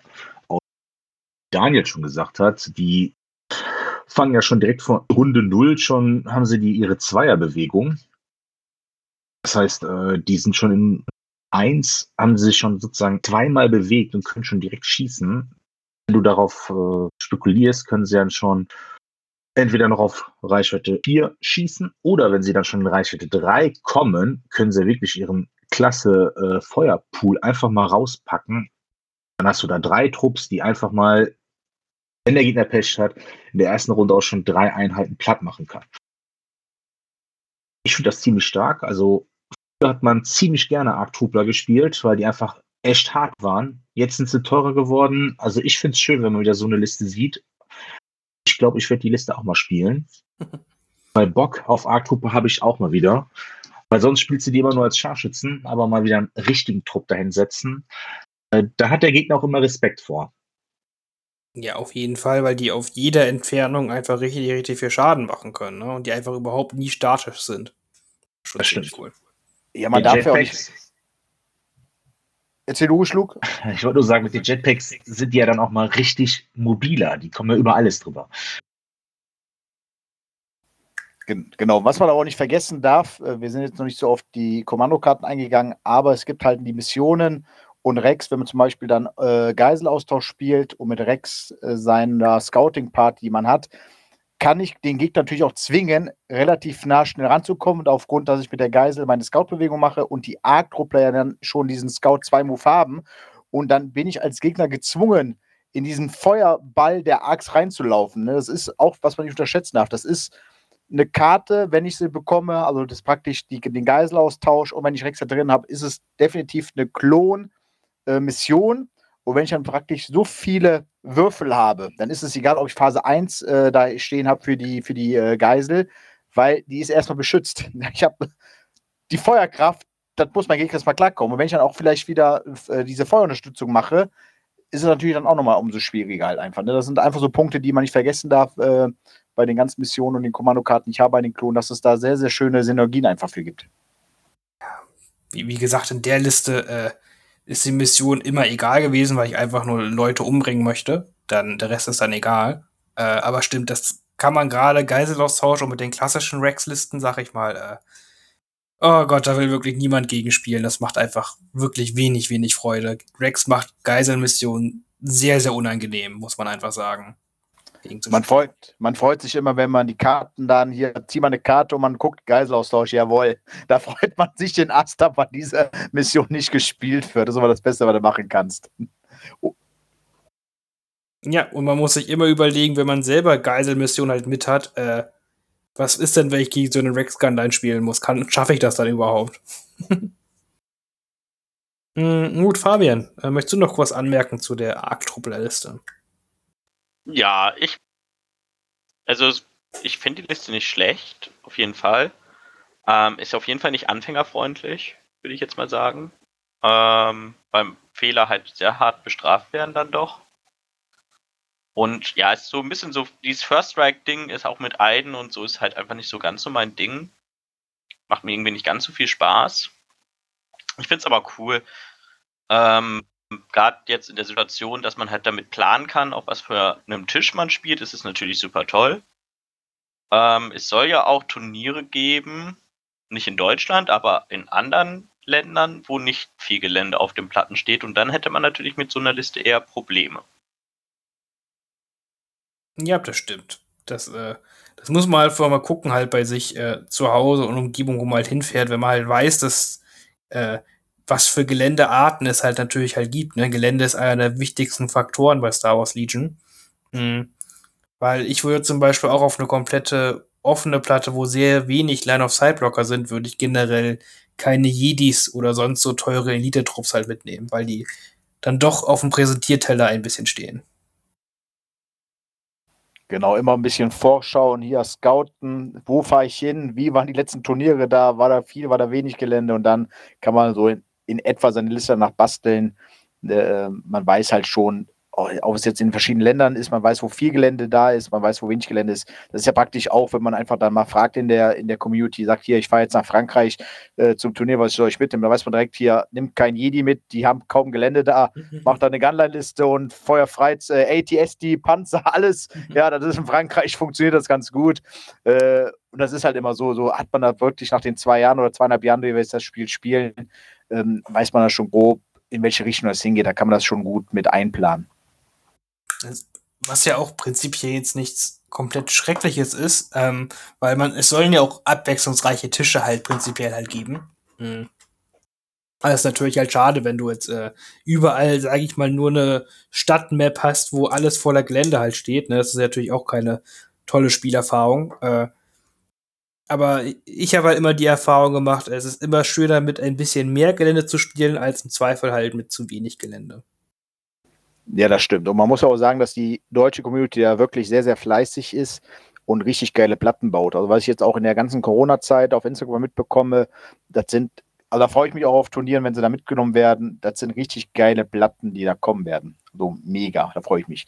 Vor allen Dingen ganz im Norden hier, äh, der Daniel, der auch schon bei deinen Turnieren war, da habe ich nämlich jetzt wieder, ich habe nur darauf gewartet, dass ich wieder meine Lieblingseinheit hier in dem Podcast, der hat nämlich eine mega geile Endor-Platte gebaut mit Evok-Dörfern alles. Und da freue ich mich, wenn im August dein Turnier stattfinden sollte in Bremen, da will er die ja mitbringen, da hoffe ich, oder da werde ich alle, da werde ich Geld für bezahlen, dass ich auf dieser Platte spielen kann. Da freue ich mich mega drauf. Ja, vielleicht kennst du ja sogar den, der das beeinflussen könnte, aber. ja, vielleicht, man munkelt. ja, wäre wär schon geil. Ich finde die Platte mega, also da müsst ihr wirklich mal äh, auf Instagram gucken. Äh, Daniel Busukul, glaube ich, war das, äh, ist, also Instagram-Kanal eine mega geile Platte. Also muss man sagen, top. Nicht nur, dass es, weil es Endor ist und weil es Evox sind, die Arbeit hier reingesteckt hat, diese Details sind schon richtig cool. Und das ist auch das Schöne bei, wenn du auf ein Turnier gehst, ne? Mir ist es egal, ob ich jetzt eine, eine, eine voll besetzte Stadtmatte habe und dann spiele ich halt danach auf einer Matte, äh, auf einer Platte, die halt wenig Deckung hat. Das ist ja dann auch so ein bisschen, wo ich mich drauf einstellen muss mit meiner Armee. Ne? Und da finde ich auch die Klone ob ich jetzt mit der Liste natürlich weniger, aber in den anderen Listen nicht bei den Klonen spielen kann. Ich weiß ja ungefähr, wie ich mich aufstellen muss, was ich machen kann. Das ist ja gerade das Schöne bei Tabletop-Spielen, dass ich nicht immer das gleiche Muster habe, viel Gelände, viele Häuser, also muss ich viel bewegen, sondern ich habe auch mal einen Schusskanal, äh, muss darauf reagieren und das ist ja gerade das, was uns ausmacht als Tabletop-Spieler. Das darf man definitiv nicht vergessen. Ja, und muss ich nochmal sagen, also die, die Platte von Daniel, das ist so wirklich also bin ich ehrlich, ich habe schon viel gesehen im Tabletop, äh, aber das ist wirklich die schönste und thematisch tollste Platte, die ich jemals gesehen habe. Das ist schon richtig, richtig großes Kino. Also äh, er erzählt ja quasi eine kleine Geschichte mit seiner Platte. Das ist total verrückt. also ich denke, dass ich mit dieser Platte, auch wenn ich dir dann Atomic Mars schicken sollte, dass auf jeden Fall dann Evox als nächste Core-Einheit rauskommen. Ne? Das müssen. Spätest, äh, spätestens dann. Spätestens dann. ja, äh, aber äh, da, äh, die, die Platte werden bestimmt noch mal irgendwann Fotos und Videos zu posten, noch weiterhin. Also guckt euch das mal an, das ist wirklich richtig, richtig stark. Mhm. Wo wir jetzt eben bei einer anfängerunfreundlichen Liste waren, ich, ich wechsle einfach ganz gescheit das Thema, gehen wir zu einer eher anfängerfreundlichen Armee, denke ich mal, das ist die klassische Rex Gunline, die hat der Luke nämlich uns auch noch mal schön vorbereitet, was er da für uns hat. Genau, eine Rex Gunline, natürlich angeführt von Rex. Wir haben aggressive Taktiken auf ihn, Offensive, Offensive Push und Weekend Intel. Den Offensive Push, damit wir einfach noch mehr Zielmarker in dieser Armee haben, damit wir noch mehr Beschuss reinhauen können. Äh, aggressive Taktiken, klar, wir brauchen die Search Tokens, wir wollen sie. Dann als äh, Begleitperson haben wir noch den Klon Commander, weil ich finde, der ist jetzt einfach Pflicht bei den Klonen. Wenn man Klone spielt, muss er dabei sein. Der Befehl, der umsonst dabei ist, mit Kombination mit Fives, ist halt ziemlich stark und bringt das Potenzial von äh, Feuerunterstützung auch direkt mit rein. Ihm habe ich einfach nur noch strikte Befehle gegeben, damit ich falls was sein sollte, mit Suppression, ich da wirklich keine Probleme habe. Ich habe eine solide äh, von zwei in der ganzen Armee drinne. Eigentlich sollte man keine Probleme haben, aber wer weiß, es gibt auch äh, Armeen, die gerne Suppression verteilen wollen. Als nächstes haben wir die erste Phase zwei Einheit mit Fives. Auch Offensive Push, damit ich nochmal einen Zielmarker in einer Runde habe, wenn ich ihn brauche. Auch Weekend Intel, damit ich direkt mit denen schon mal eine Einzelbewegung in Runde 0 machen kann. Und dazu habe ich dann nochmal, weil die Punkte es mir einfach hergegeben haben, noch einen Klontruppler mit reingepackt. Damit habe ich einen soliden Beschuss mit vielen schwarzen Würfeln in den Trupp. Ich meine, ich muss jetzt rechnen, ich komme auf acht schwarze Würfel. Finde ich schon ziemlich stark. Zwar nicht so stark wie die Z6, aber wenn halt die Search Tokens liegen, die man auch für den Schuss gebrauchen kann, dann äh, macht der Trupp auch schon seinen Schaden. Als nächstes habe ich dann äh, einmal ein Phase 2 Trupp wieder mit Z6, auch Offensive Push und Weekend Enter. Das sind halt die beiden Trupps, die nicht von Captain Rex angeführt werden mit dem Scouting Party, sondern die müssen selber nach vorne scouten. Zum Schluss, also nächsten zwei Core-Einheiten sind dann die Phase 2 mit Z6 und Offensive Push. Ich habe in jedem Trupp den Offensive Push mit drin, das heißt, ich kann wenn ich äh, will, in der ersten Runde habe ich immer meinen Zielmarker, den ich brauche, besonders mit äh, dem Befehl von ähm, Rex mit seiner Zweierkarte, dass ich das ein bisschen koordinieren kann, welche Truppen jetzt vielleicht in drei Schritte vier kommen könnten, um halt einen wahnsinnigen Beschuss rauszuhauen und schon mal den Gegner ein bisschen zu ärgern in der ersten Runde. Dann habe ich drei Arc Trooper drin als äh, Scharfschützen-Teams, auch nur mit, mit dem ganz normalen DC-15 drin, also kein Echo ist dabei. Und zum Schluss noch eine R2D2-Einheit, die einfach nur da ist, um den Siegpunkt zu holen. Ja, den Siegpunkt holt er meistens immer. Ach, immer ganz gut. Über R2 kann man auch sich lange unterhalten, glaube ich, weil warum er ein bisschen dämlich ist, sage ich mal ganz freundlich, aber äh, R2 ist auch immer eine gute Auswahl. Er erfüllt immer seinen Job. Ja. Er, wird äh, auch, er wird auch oft ignoriert. Ich weiß zwar nicht warum, aber viele ignorieren ihn einfach. Ja, und dann gerade beim Siegpunkt und dann ist es gut. Genau. ja, es so habe ich. Es ist halt ultra schwierig, weil äh, meistens brauchst du halt, um äh, ihn halt abzuräumen als Gegner, musst du halt meistens viel mehr opfern als diese 45 Punkte, die er zu halt kostet. Und die fehlen dann halt da, wo in der Regel der, das Spiel halt entschieden wird. Das ist halt total skurril, sage ich mal. Das stimmt, obwohl der nur vier Lebenspunkte hat, aber Meistens überlebt er trotzdem den ersten Beschuss. Dann muss der Gegner mal hantieren. Wie bewege ich mich jetzt, damit ich nur R2 sehen kann, wenn ich ihn wirklich vernichten will. Aber dann hast du halt die ganzen Klone, die da rumstehen und die eigentlich alle viel gefährlicher sind als R2. Und R2 kann sich auch noch reparieren, wenn er möchte. Ja, genau. Hm. Ja, äh, das ist so recht relativ klassische Rex Gunline, muss man halt sagen. Äh, was hast du dir da jetzt für äh, Missionskarten halt äh, ausgesucht? Ich denke, die äh, Command-Karten sind wenig überraschend, das sind ja eigentlich die Standard-Command-Karten prinzipiell. Genau. Äh, aber was hast du da jetzt für der Missionsdeck ausgesucht? Bei den Missionen habe ich mir auch mehr so, so Gunline-Listen-Missionen rausgesucht ich will mich eigentlich wenig bewegen, viel mehr stehen bleiben. Ich habe Key Positions, das heißt, ich habe wieder mein Missionsziel einmal bei mir, eins ist beim Gegner, das will ich nicht. Und ich habe eins in der Mitte, da trifft man sich vielleicht. Ich habe die Reichweite 3. Wenn der Gegner zum Missionsziel will, kann ich ihn schon in der ersten, zweiten Runde dann direkt schon beschießen und äh, kann ihn erstmal zu Klump ballern und dann langsam nach vorne rücken. Dann auch nochmal Vaporatoren. Ich habe zwar nur 12 Punkte Bit, aber auch hier, wenn ich blauer Spieler bin, muss der Gegner zu mir kommen, der muss in mein Feuer reinlaufen, um das Spiel sozusagen zu drehen. Dann, weil ich Rex dabei habe, habe ich auch äh, Geisel mit reingenommen, weil die Karte einfach mega stark ist mit Rex und dann einfach wirklich den Tag vermiesen kannst, wenn die Karte gespielt wird. Und zu guter Letzt habe ich auch nochmal Payload mit reingenommen, weil man halt langsam zum Gegner vorrücken möchte. Möchte nicht direkt vorne sein, sondern man muss bei der, beim Bombenwagen dabei sein. Man läuft langsam mit und mit jeder Runde beschießt man die Gegner halt immer mehr. Ja, das ist eine ganz klassische Attrition-Mission, sage ich halt mal, die man ganz gut kann als Klon.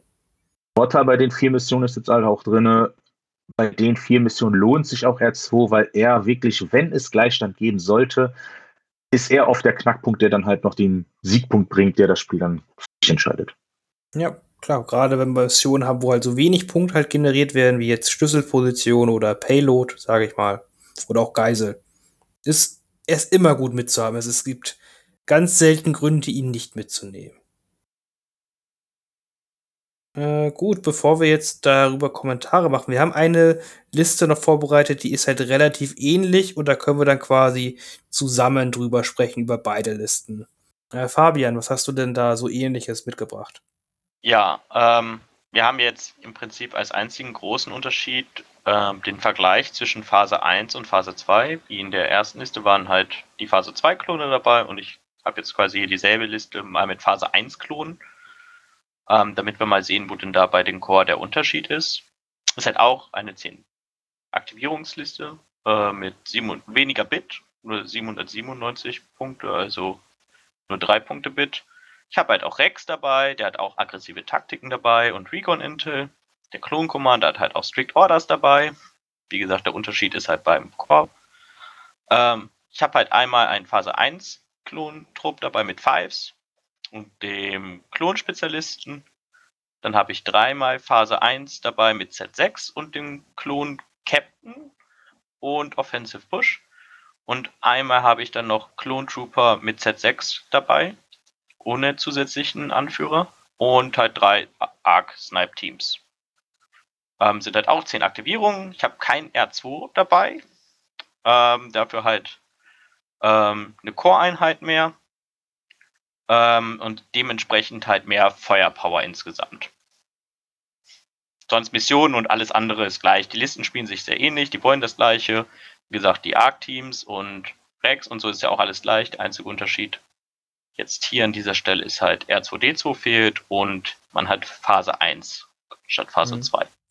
Was halt ganz interessant ist, wo wir drauf mit hinaus wollen, dieser Trupp Phase 1 mit Klon-Captain und offensivem Vorrücken kostet genauso viele Punkte wie eine Phase 2 Einheit mit Z6 und äh, offensivem Vorrücken. Ja, und man kriegt quasi, klar, die Phase 2 haben halt die Vorteile, die generieren Search-Token, haben Moral 2 von Haus aus.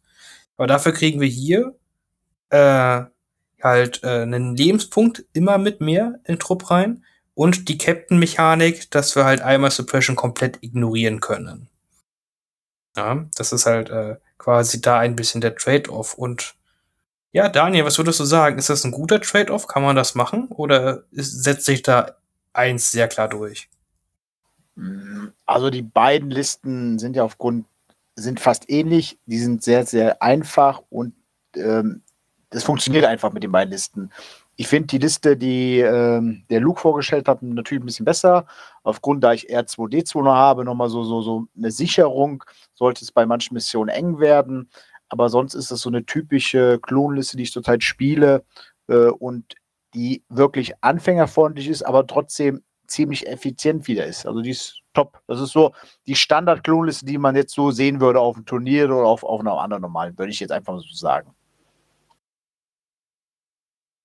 Mhm, okay. Luco, was würdest du sagen zu dem Thema jetzt Phase 2 im Vergleich zu Phase 1?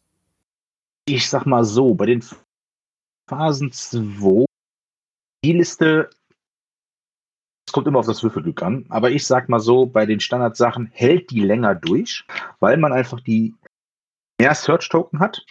Dafür bei der Phase 1-Liste hat man aber auch mehr Männer und das heißt, der Beschuss ist halt auch einfach mehr da ist jetzt halt die eine hält länger aus, muss über die Runden ihren Beschuss reinbringen. Die andere, ja, da hat man vielleicht nur vier Search-Tokens, die da rumliegen.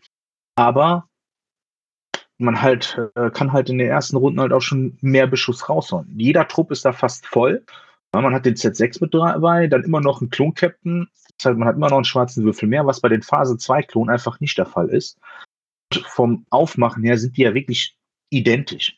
Das Einzige, was ja wirklich bei den Phase 1 fehlt, ist halt diese eine Search-Token. Ja. Und wenn man Glück hat, dann braucht man auch keine Searches. Also dann leben Phase 1 Klonen auch länger. Oder die Würfel kommen gar nicht, dass ich die Searches nutzen kann. Ne, da haben wir es wieder. Ja, man muss halt sagen, ne, man generiert ja äh, jede Runde auf ziemlich sicher vier Search-Tokens durch aggressive Taktiken und man generiert zwei Search-Tokens durch den Klon Commander mit Bolster. Mhm. Das heißt, man hat auf jeden Fall, jetzt ohne andere Command-Karten gespielt zu haben, sechs Search-Tokens in der Armee, die man halt nutzen kann, wie man möchte.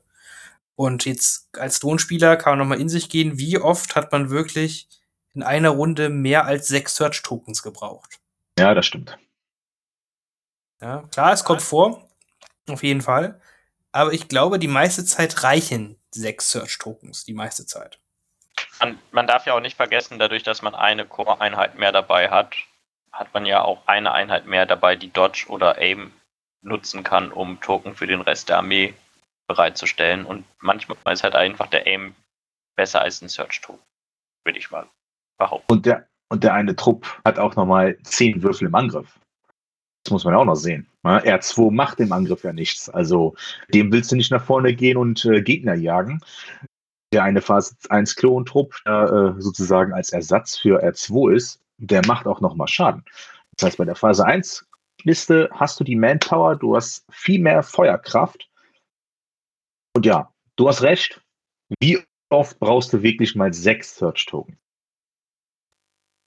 Also wenn Gegner so auf mich schießen kann, dass ich sechs Search-Token brauche, dann müsste ich ja 36 Verteidigungswürfel würfeln. Dann habe ich, glaube ich, schon ein ganz anderes Problem. Mhm. Und ähm, ja, also ich finde es halt interessant auf jeden Fall. Man gibt halt bei der Liste mit der Phase 1 durch R2 natürlich auch ähm, die Chance auf, äh, also das Missionsspiel so ein bisschen auf. Man versucht halt mehr zu töten. Töten macht natürlich Spaß. Aber man hat halt auch nicht mit dem Bit, das ist das, was mich, glaube ich, an der Leiste dann auch am meisten stören würde, dass ich ein drei Punkte Bit habe. Und dann halt auch nicht so schnell Geiseraustausch oder andere Missionen, die ich toll finde, so schnell spiele, sondern dann auf einmal doch Bombing Run spiele. Mm, Ja, das, ist- das ist wirklich ein Nachteil, aber witzigerweise kann das Bombing Run die Liste ja auch spielen, weil Klone ja alle spielen können. Das ist ja das Tolle bei denen. Mm, Einzige ist halt, was die Erfahrung, also ich finde R2 toll und ich nehme ihn auch fast immer mit, empfehle ihn auch fast immer mitzunehmen. Aber die Erfahrung, die ich halt oft gemacht habe gegen Leute, die jetzt auch schon öfter spielen, auch die wissen, dass R2D2 halt äh, wichtig ist für Spiel und auch die Mission halt alleine gewinnen kann. Äh, die, die wissen halt entweder, wie man R2D2 durchs Missionsdeck halt gut verhindern kann, weil die eine noch, eh einen noch größeren Bit halt haben. Oder die wissen halt, wie die die Wege zustellen müssen, so dass R2D2 das ganze Spiel eigentlich halt nichts macht, außer irgendwo rumlümmeln und hoffen, dass er durchkommt. Und es dann halt im Endeffekt dann doch nicht tut, weil er dann doch einen schlechten Tuss abkriegt. Und so hat man dann doch eine Aktivierung und äh, 45 Punkte ein bisschen verschenkt. Und ich weiß nicht, äh, wie ihr das halt immer hatte. Ich habe immer das Gefühl, dass wenn ich aus meinem Beutel ziehen muss und irgendwas ziehe, dann ziehe ich immer R2D2, wenn ich irgendetwas ziehen möchte, außer R2D2. Das Ja, so unterschreibe ich. Das unterschreibe ich so. Du ziehst meistens das, was nicht brauchst, ist dann R2. Du denkst, okay. der macht dann leider genau gar nichts in der Regel. Dann hast du halt eine verschenkte Aktivierung, ja. Genau, und das gerade, wenn du irgendwie mit irgendwas anfangen möchtest, was du ziehen möchtest, dann ist das meistens ein bisschen dämlich oder doof. Äh, aber äh, ja, ich finde beide Listen sehr, sehr gut. Das möchte ich auf jeden Fall halt sagen. Muss halt nur.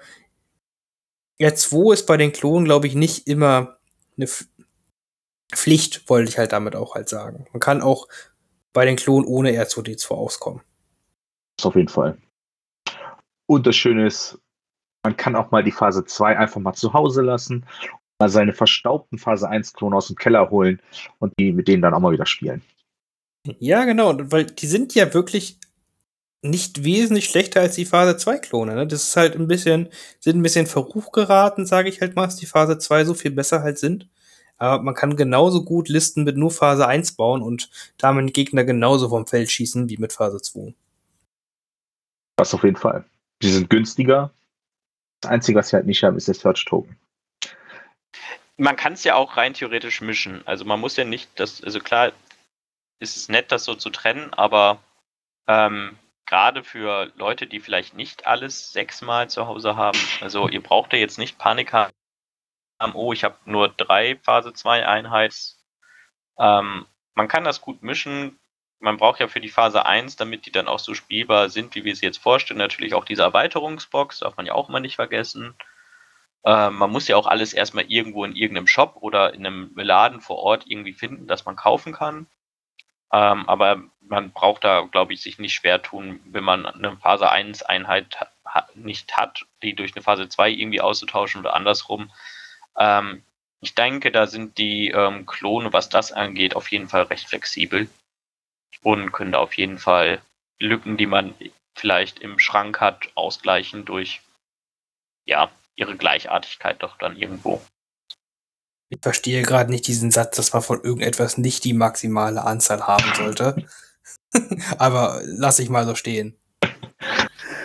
Ja, ich weiß noch, die Klone sind ganz am Anfang rausgekommen und dann hast du dir erstmal sechs Phase 1 Klone gekauft, damit du mit denen erstmal spielen kannst. Und dann kam direkt Phase 2 und hast nur gedacht, ja super, jetzt kaufst du dir erstmal sechs Phase 2 Klone und dann stehen die Phase 1 nur noch im Schrank. Ja, super. Ähm, aber du hast recht.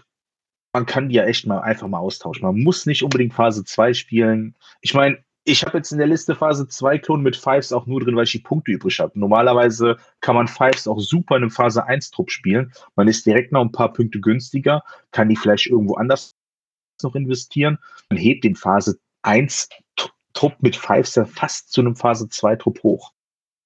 Ja, da, die haben ja quasi dann die Moral 2 durch Fives. Das ist natürlich auch ziemlich nützlich. Genau.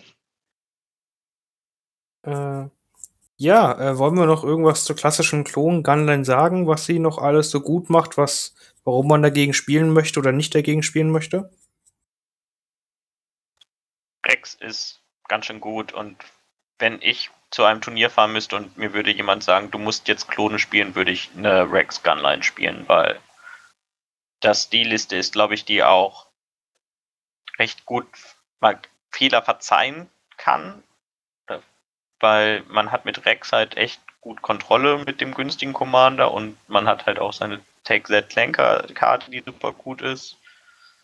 Und ich glaube, das ist das, wenn man zum Turnier fährt, was auch gut mit vielen klarkommt. Das ist eine recht gute Allround-Liste einfach an der Stelle. Die Einser-Pip schützt halt auch vor, witz, vor witzigen Jedis, Wookies und ähnliches halt ganz gut, muss man auch sagen. Die das ist ja auch sehr unterschätzt. Das auf jeden Fall.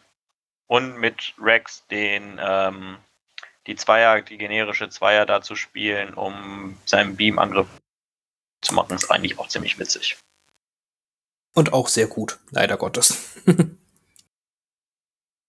mm, gut, dann äh, haben wir das äh, Gunline-Thema kurz einmal äh, abgeschlossen. Und dann hat jetzt äh, der gute Daniel die besten Listen quasi zum Schluss aufgehoben die er uns vorstellen müsste.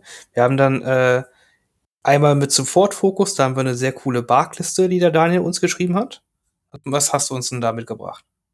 Ja, das Beste kommt immer zum Schluss. Wir fangen mit 775 Punkten an, also ein sehr, sehr guter Bit, wo ich auch versuche, definitiv blauer Spieler zu sein. Und dann habe ich einmal den Klon-Commander mit aggressiven Taktiken. Ich habe Phase 1 Klone mit einem Z6 insgesamt zweimal. Dann habe ich nochmal einen Phase 1 Klon-Truppler mit Fives um wie gesagt den Befehl wieder da zu bekommen und weiterzugeben, äh, mit auch einem Phase 1 Klon-Spezialist. Dann habe ich insgesamt drei äh, Arc Strikes Teams, zweimal mit den DC-15X Arc Trooper und einmal mit Echo drin. Und dann habe ich insgesamt drei Barkspeeder mit dem Twin Laser Gunner und natürlich zum Schluss noch R2D2, der in der Liste sehr, sehr gut funktioniert. Ähm, ja, ich gehe mal direkt auf die Mission ein, weil die bei der Liste natürlich auch sehr, sehr wichtig sind. Deswegen habe ich natürlich auch so einen hohen Bit drin. Und ich habe als äh, Objective habe ich einmal den Durchbruch, ich habe äh, Schlüsselpositionen, ich habe einen Bombrun und den Payload. Ähm, natürlich wäre natürlich super mit der Liste, wenn ich Durchbruch oder Bombenrun hinbekomme. Das finde ich so mit am einfachsten von den Listen, äh, von den Missionen, die ich drin habe. Ich habe bei Demons Battle Lines, Disarray, Danger Close und Major Offensive. Und bei Conditions habe ich äh, klare hier klare Sicht, äh, Warberry, Supply-Trap und Fortified Positions. Ja, die Liste funktioniert natürlich auch, dass ich mit meinem Barkspeeder nicht direkt offensiv in die ersten Runden hingehe, sondern die Barkspeeder, wie eigentlich alle äh, Speeder-Bikes, die ich nutze, ob ich jetzt äh, einen Speeder äh, habe bei den Imperium oder bei den Separatisten. Ich versuche natürlich so diese First In äh, oder Last Out, ne, wie heißt nennt man das? Äh, diese, diese Mechanik dazu bekommen. Also so spät wie zuletzt, möglich. Zuletzt, genau, zuletzt genau. Last First. Genau, genau Dankeschön. Dass ich das natürlich damit versuche zu machen und dass ich vielleicht auch erst in der dritten Runde so wirklich mit dem Barkeeper reinkomme, so wirklich versuche an einer anderen äh, Schlachtkante aufzustellen, wenn es möglich ist. Hier ist es möglich oder kann es möglich sein, äh, dass wir haben nicht hier elf Aktivierungen, äh, was man auch nicht unterschätzen darf, bei denen, wo ich wenigstens einigermaßen die Barks so ein bisschen versuchen kann, am Ende hinzustellen und nicht unbedingt in so eine Feuerlinie von meinem Gegenüber zu äh, bekommen. Ich habe mit den Arc Strike Teams äh, eine gute Feuerkraft. Ich habe mit meinem Phase 1 äh, Z6 einen guten Feuerpool, ähm, der auch natürlich dann wieder einiges ähm, an Token generiert alles. Ähm, das ist eine Liste, die definitiv Spaß macht, weil ich finde eh so Listen mit Speeder äh, und mit Panzern finde ich immer ziemlich witzig. Die Mechanik finde ich ganz gut. Und wenn ich jetzt wollte, könnte ich natürlich auch die Barks wieder nackig spielen. Dann würde ich nochmal 45 Punkte äh, einsparen und könnte vielleicht noch irgendwas anderes mitnehmen. Noch ein extra, äh, was weiß ich, vielleicht ein Medic oder sowas. Ja, da, da kann man auf jeden Fall kann man noch ein bisschen spielen halt mit, ne? weil der Barkspeeder muss nicht unbedingt mit einer Waffe ausgestattet werden.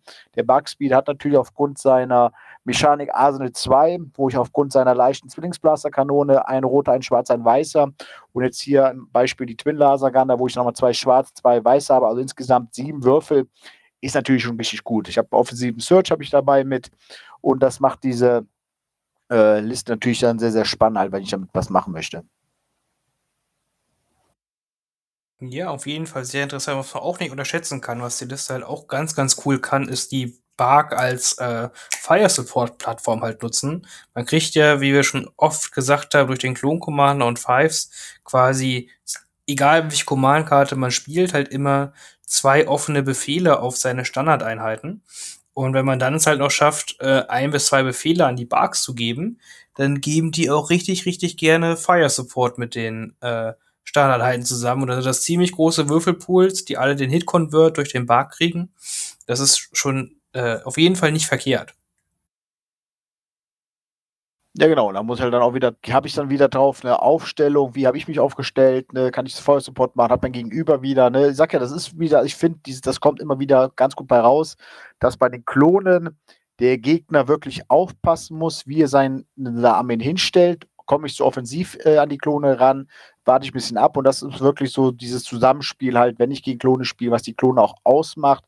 Ich muss als Gegenüber genau wissen, was mache ich wann und wie mache ich es und funktioniert es oder funktioniert es nicht. Es kann funktionieren, es kann aber auch leider komplett in die Hose gehen, äh, wenn ich dann die Klone dann da gegenüber habe und dann halt natürlich dieser riesige Würfelpool mit dieser äh, Fire Support Geschichte, äh, das kann richtig Auer machen.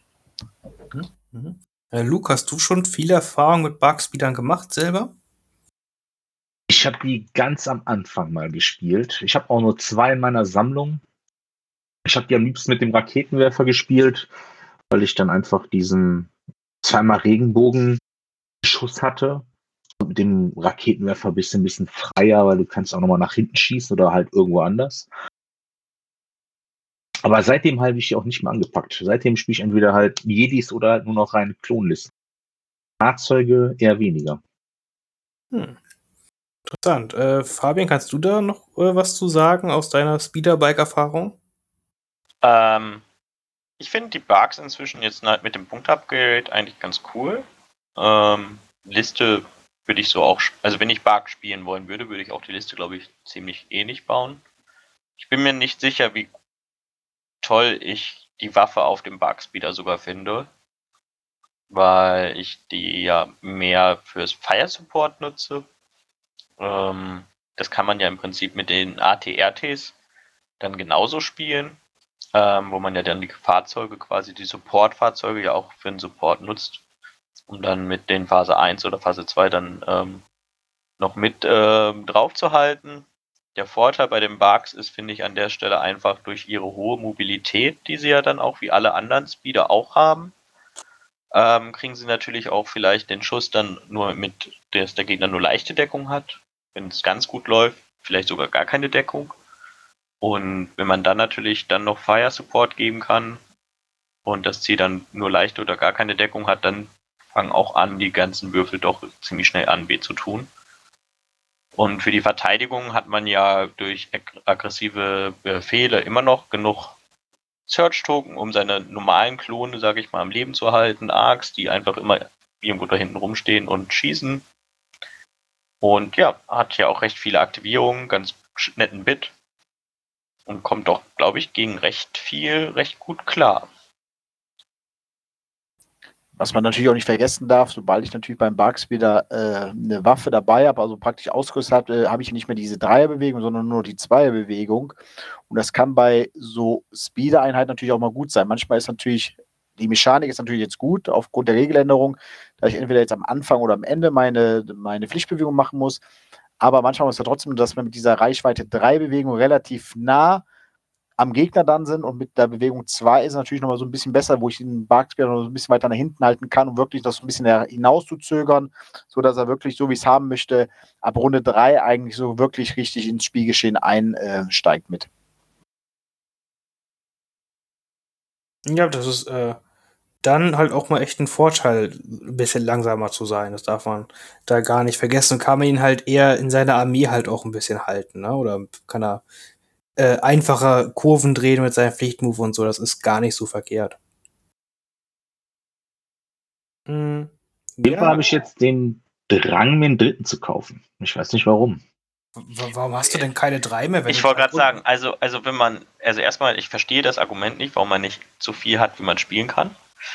und nein, und ich muss halt sagen, bei Speedern, ähm, es ist egal, ob es Speeder-Bikes, Barks oder ähm, irgendwelchen anderen Speeder sind, zu dritt ergeben sie halt am meisten Sinn. Nie alleine, sie sind immer zu dritt.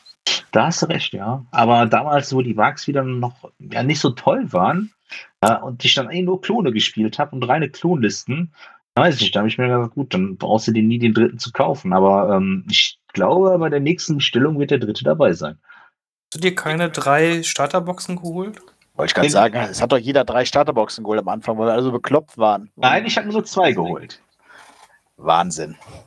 Aber sechs Phase 1 hast du trotzdem. Sechs Phase 1 habe ich trotzdem. Das, das ergibt überhaupt gar das, das, das ist ja nicht sehr wirtschaftlich gemacht. Ich weiß nicht, kann es sein, dass irgendeine Karte bei den Phase 1 und bei den äh, B1-Druiden drin war, die ich unbedingt haben wollte. Ich, äh, ich glaube, die war so sinnlos, dass sich das echt nicht gelohnt hat, die einzeln zu kaufen. Ich glaube, äh, wenn ich für drei Packungen geholt wäre, besser gewesen. Also ich glaube, wenn du wegen einer Karte dir die extra Box geholt hast, hast du eh was falsch gemacht. Wir spielen jetzt Star Wars Legion seit Anfang an. Wir haben so viele Karten zigmal doppelt. Ich kann, glaube ich, irgendwann mal eine Bibliothek aufmachen mit den ganzen Ausrüstungskarten, die kein Schwein mehr braucht. Und dann holst du dir noch eine einzelne Box. Junge, Junge, Junge. Seien wir froh, dass es so ist und nicht wie bei X-Wing. Ja. ja, das ja, stimmt. Da können wir echt stolz sein.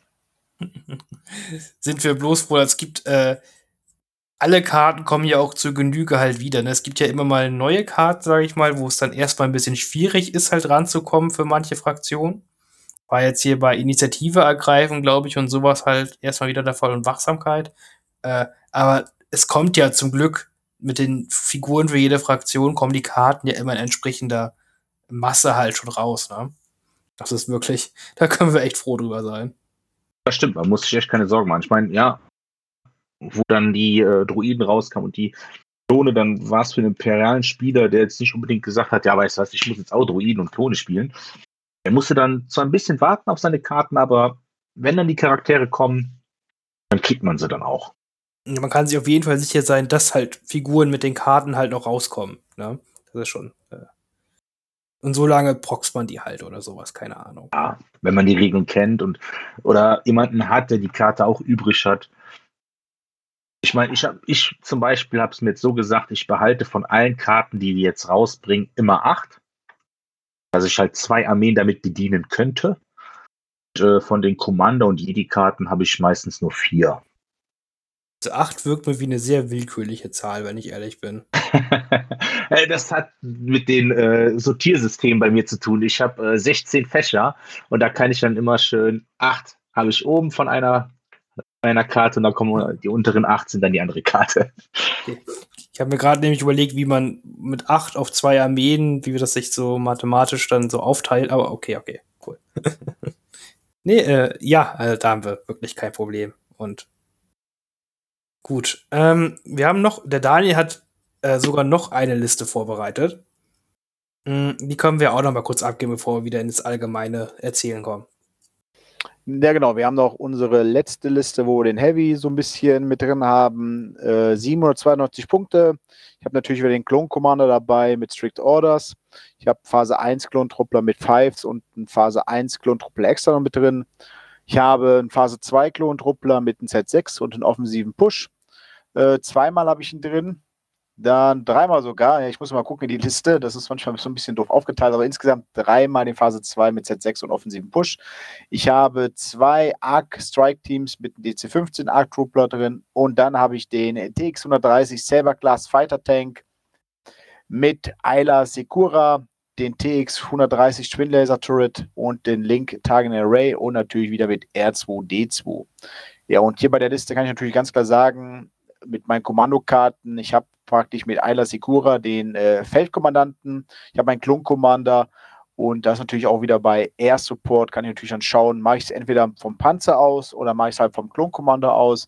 Ich habe mit den Phase 2 Klontruppler äh, durch das offensive Push, ähm, kann ich relativ viele Zielmarker äh, regenerieren, die natürlich auch wieder super sind. Äh, Arc Strike Trooper haben wir heute schon genug drüber geredet. Die sind immer gut, äh, die können immer mal so eine Einheit raushauen mit, äh, wenn ich richtig. Und natürlich der Panzer mit seinen Twin Laser Turret und seiner normalen Bewaffnung ist natürlich auch eine Wucht. Äh, die Pan der Panzer sieht auch cool aus. Ähm, das ist eine Liste, jetzt muss ich mal gucken, wie viele Aktivierungen das sind, habe ich jetzt gerade gar nicht gezählt gehabt. 8, 9, 10 Aktivierungen, also Standard 10 Aktivierungsliste mit einem sehr, sehr guten Beschuss, äh, was natürlich auch sehr, sehr viel Spaß macht. Und der Panzer ist einfach auch ein sehr, sehr interessantes Modell halt, weil der outputmäßig sehr, sehr hoch ist. Wir haben jetzt nicht den Veteran-Klonpiloten, wie man ihn sonst auch nehmen kann. Das könnte man halt auch mit Klonen ein bisschen Marker teilen, wenn man möchte, aber äh, der hat neben mit Sekura, um halt noch ein bisschen inspirierend zu haben, warum halt nicht. Und der schießt einfach sehr, sehr gut. Mit R2D2 dahinter ist dieser Panzer quasi auch wirklich unsterblich, ne? Weil man muss ja im Endeffekt sagen, wenn R2D2 den zweimal effektiv heilt, hat er halt äh, 13 Lebenspunkte. Äh, und 13 Lebenspunkte mit roten Verteidigungswürfel ist schon okay. Ja, definitiv. Ne? Der Output ist natürlich auch geil mit ähm, Reichweite 1 bis 4, zwei roten, zwei schwarzen, zwei weißen, die ich dann normal habe, kritisch 1, Impact 2, alles. Ne? Auch wenn ich dagegen andere gepanzerte Fahrzeuge spiele, haut er natürlich da sehr, sehr gut durch. Ne? Und halt mit der Bewaffnung, entweder nehme ich halt die Twin Laser Turrets mit oder halt so das Standard halt die High Energy Shells, die ich eigentlich auf diesen Panzern öfters habe. Ne? Da kann man dann so, so Liebhaber sein, wie man halt möchte gerade halt. Ne? Wir haben uns jetzt für diese Twin Laser Turret äh, Bewaffnung entschieden. Das ist schon alles ganz cool. Ja, auf, auf, auf jeden, jeden Fall. Ist halt auch ein schönes Fokusmodell, so eine Armee. Äh, was man halt, glaube ich, ein bisschen schwieriger sehen kann, können ja sagen, ich, äh, bei den Druiden sieht man ja öfters eine, eine Doppel-AAT-Liste. Äh, habt ihr, hat einer von euch schon Gedanken gemacht, ob sowas auch bei den Klonen funktionieren könnte, mit zwei Saber-Tanks? Ich glaube, das funktioniert einfach nicht. Daher, mit da ja die Separatisten günstige Einheit da mit dem B1, da kann ich es natürlich machen.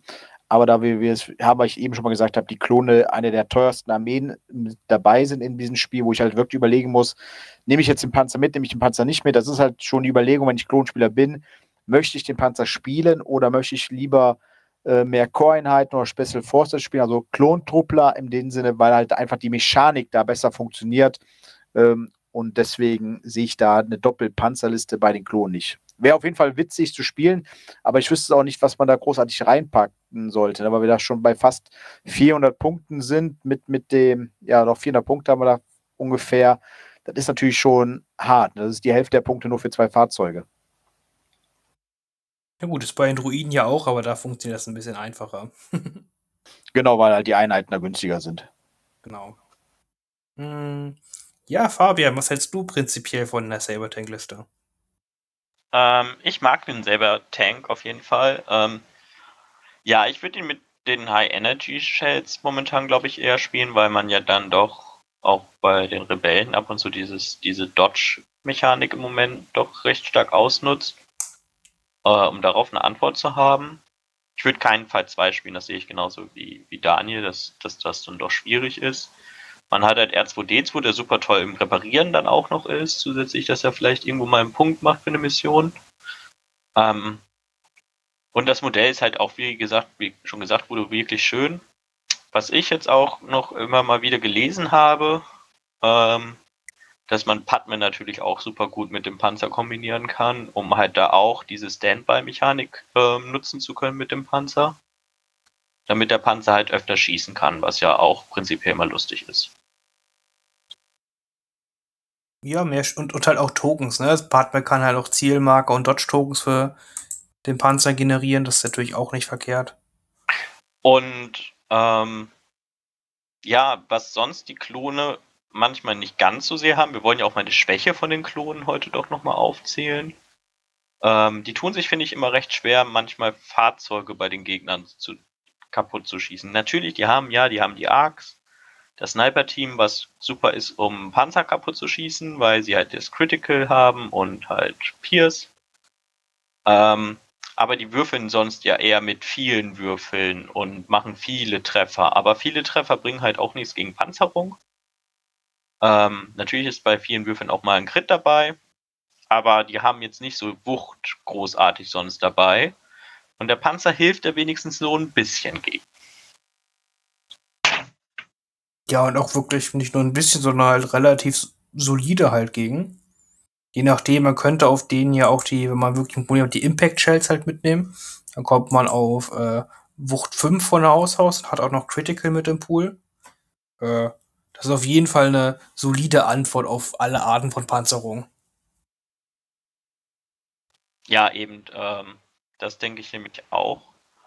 Und ja, was mir auch nochmal bei der Liste gerade nochmal wieder bewusst geworden ist, man nutzt bei den Phase 1 leider gar nicht diese, ich repariere, diese Erweiterung mit, ich kann was reparieren oder ich kann was heilen. Das sieht man echt, auch wenn wir mit Jedi Liste hatten und so, die sieht man einfach echt einfach gar nicht, weil die ja wahrscheinlich auch nur ein Lebenspunkt, also die können ja nur einen Lebenspunkt oder einmal reparieren. Wahrscheinlich hat sich das punktemäßig, lohnt sich das einfach nicht. Vielmehr sind halt dann auch teure Modelle und die Klo also das müssen die Klone halt schon immer sehen, wo sie ihre Punkte ausgeben, weil die würden am liebsten natürlich überall gerne viele Upgrades haben. Das geben die Punkte dann doch einfach nicht her, weil sie ja dann trotzdem auch ihre 10 Aktivierungen haben wollen und R2D2 und der Klon Commander helfen dann natürlich, weil sie beide günstig sind. Man dafür 100 Punkte schon mal zwei Aktivierungen gleich direkt hat. Aber sonst werden die Punkte halt auch mau. Und da ist halt R2D2 wenigstens da, um den, um den Tank zu reparieren. Und da kann man, glaube ich, schon eine Menge Spaß mit haben mit so einer Liste.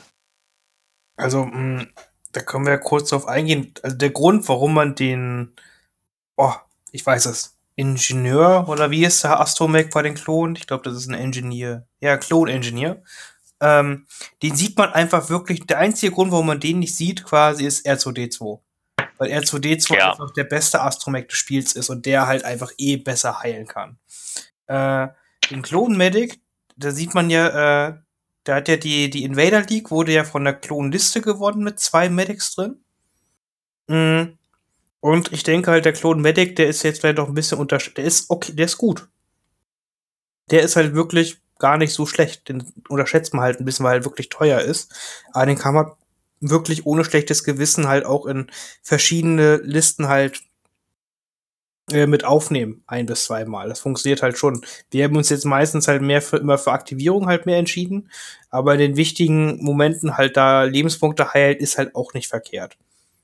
Hm, darf man echt nicht unterschätzen. Deswegen halt den Klon-Medic, den sieht man wirklich noch, den kann man Listen rumrauben. Der Engineer hat es halt einfach schwer, weil R2D2 existiert.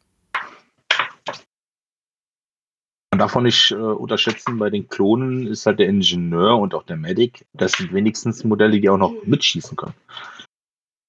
Ja, das macht sie halt echt cool. Deswegen, äh, sonst äh, sieht man ja immer diese Astromech Medic Squads halt so in Einheiten, die halt in der Regel keine schwere Waffe haben. Einfach weil die, deren einzige Aufgabe ist, entweder zu heilen oder halt irgendwas zu reparieren und mal Missionsziel zu machen. Bei Klonen ist das halt ein bisschen anders. Da würde ich diese Upgrades halt äh, nur in Trupps reinpacken, die halt schon eine schwere Waffe haben, weil die halt auch mitkämpfen. Ne? Und deswegen macht es da Sinn, diese kämpfenden Trupps halt noch haltbarer und größer zu machen. Das auf jeden Fall. ist halt ganz, ganz interessant, weil das da wirklich komplett anders ist zu den anderen Fraktionen, muss man sagen. Hm. Ja, äh, wollen wir noch was zu den Panzern sagen? Also ich, äh, bitte spielt mehr Panzer. Ich finde die Modelle einfach toll. Da kann man echt viel mitmachen und auch sehr unterschätztes Modell. Äh, aber ja, man sieht halt, also man sieht halt sonst halt ganz viel, was man einfach viel sieht, dass halt viele sich auf dieses Clone Trooper Keyword halt stürzen und da halt Listen bauen wollen, wo man halt ganz viele Tokens mit Klonen halt teilen kann. Das sehe ich halt doch ganz oft. Ja, das stimmt. Das ist halt die Mechanik halt, ne? So wie, das ist halt das, wo man sich dann äh, jetzt so ein bisschen gewöhnt hat an diese Klon-Mechanik, äh, grüne Token zu scheren, bis halt auf dieses äh, Standby. Aber es ist natürlich das, was wir bei den Klonen halt, was die Klone auch stark macht, einfach, ne? Dieses, dieses Unkaputtbarheit, dieses äh, Dodge-Token, sei es ein Zielmarker halt, und da hat, da sagt der eine, ich habe jetzt nicht Platz für einen Panzer, weil es einfach so mein Spielstil nicht passt zu, so wie ich die Klone kennengelernt habe. Halt. Ne? Und wie du sagst, ist es klar, Panzer, man kann bei jedem Spiel oder bei jeder Fraktion kann man eigentlich alles spielen. Ne? Wir haben letztes Mal sogar Platz für Cat Bane gefunden.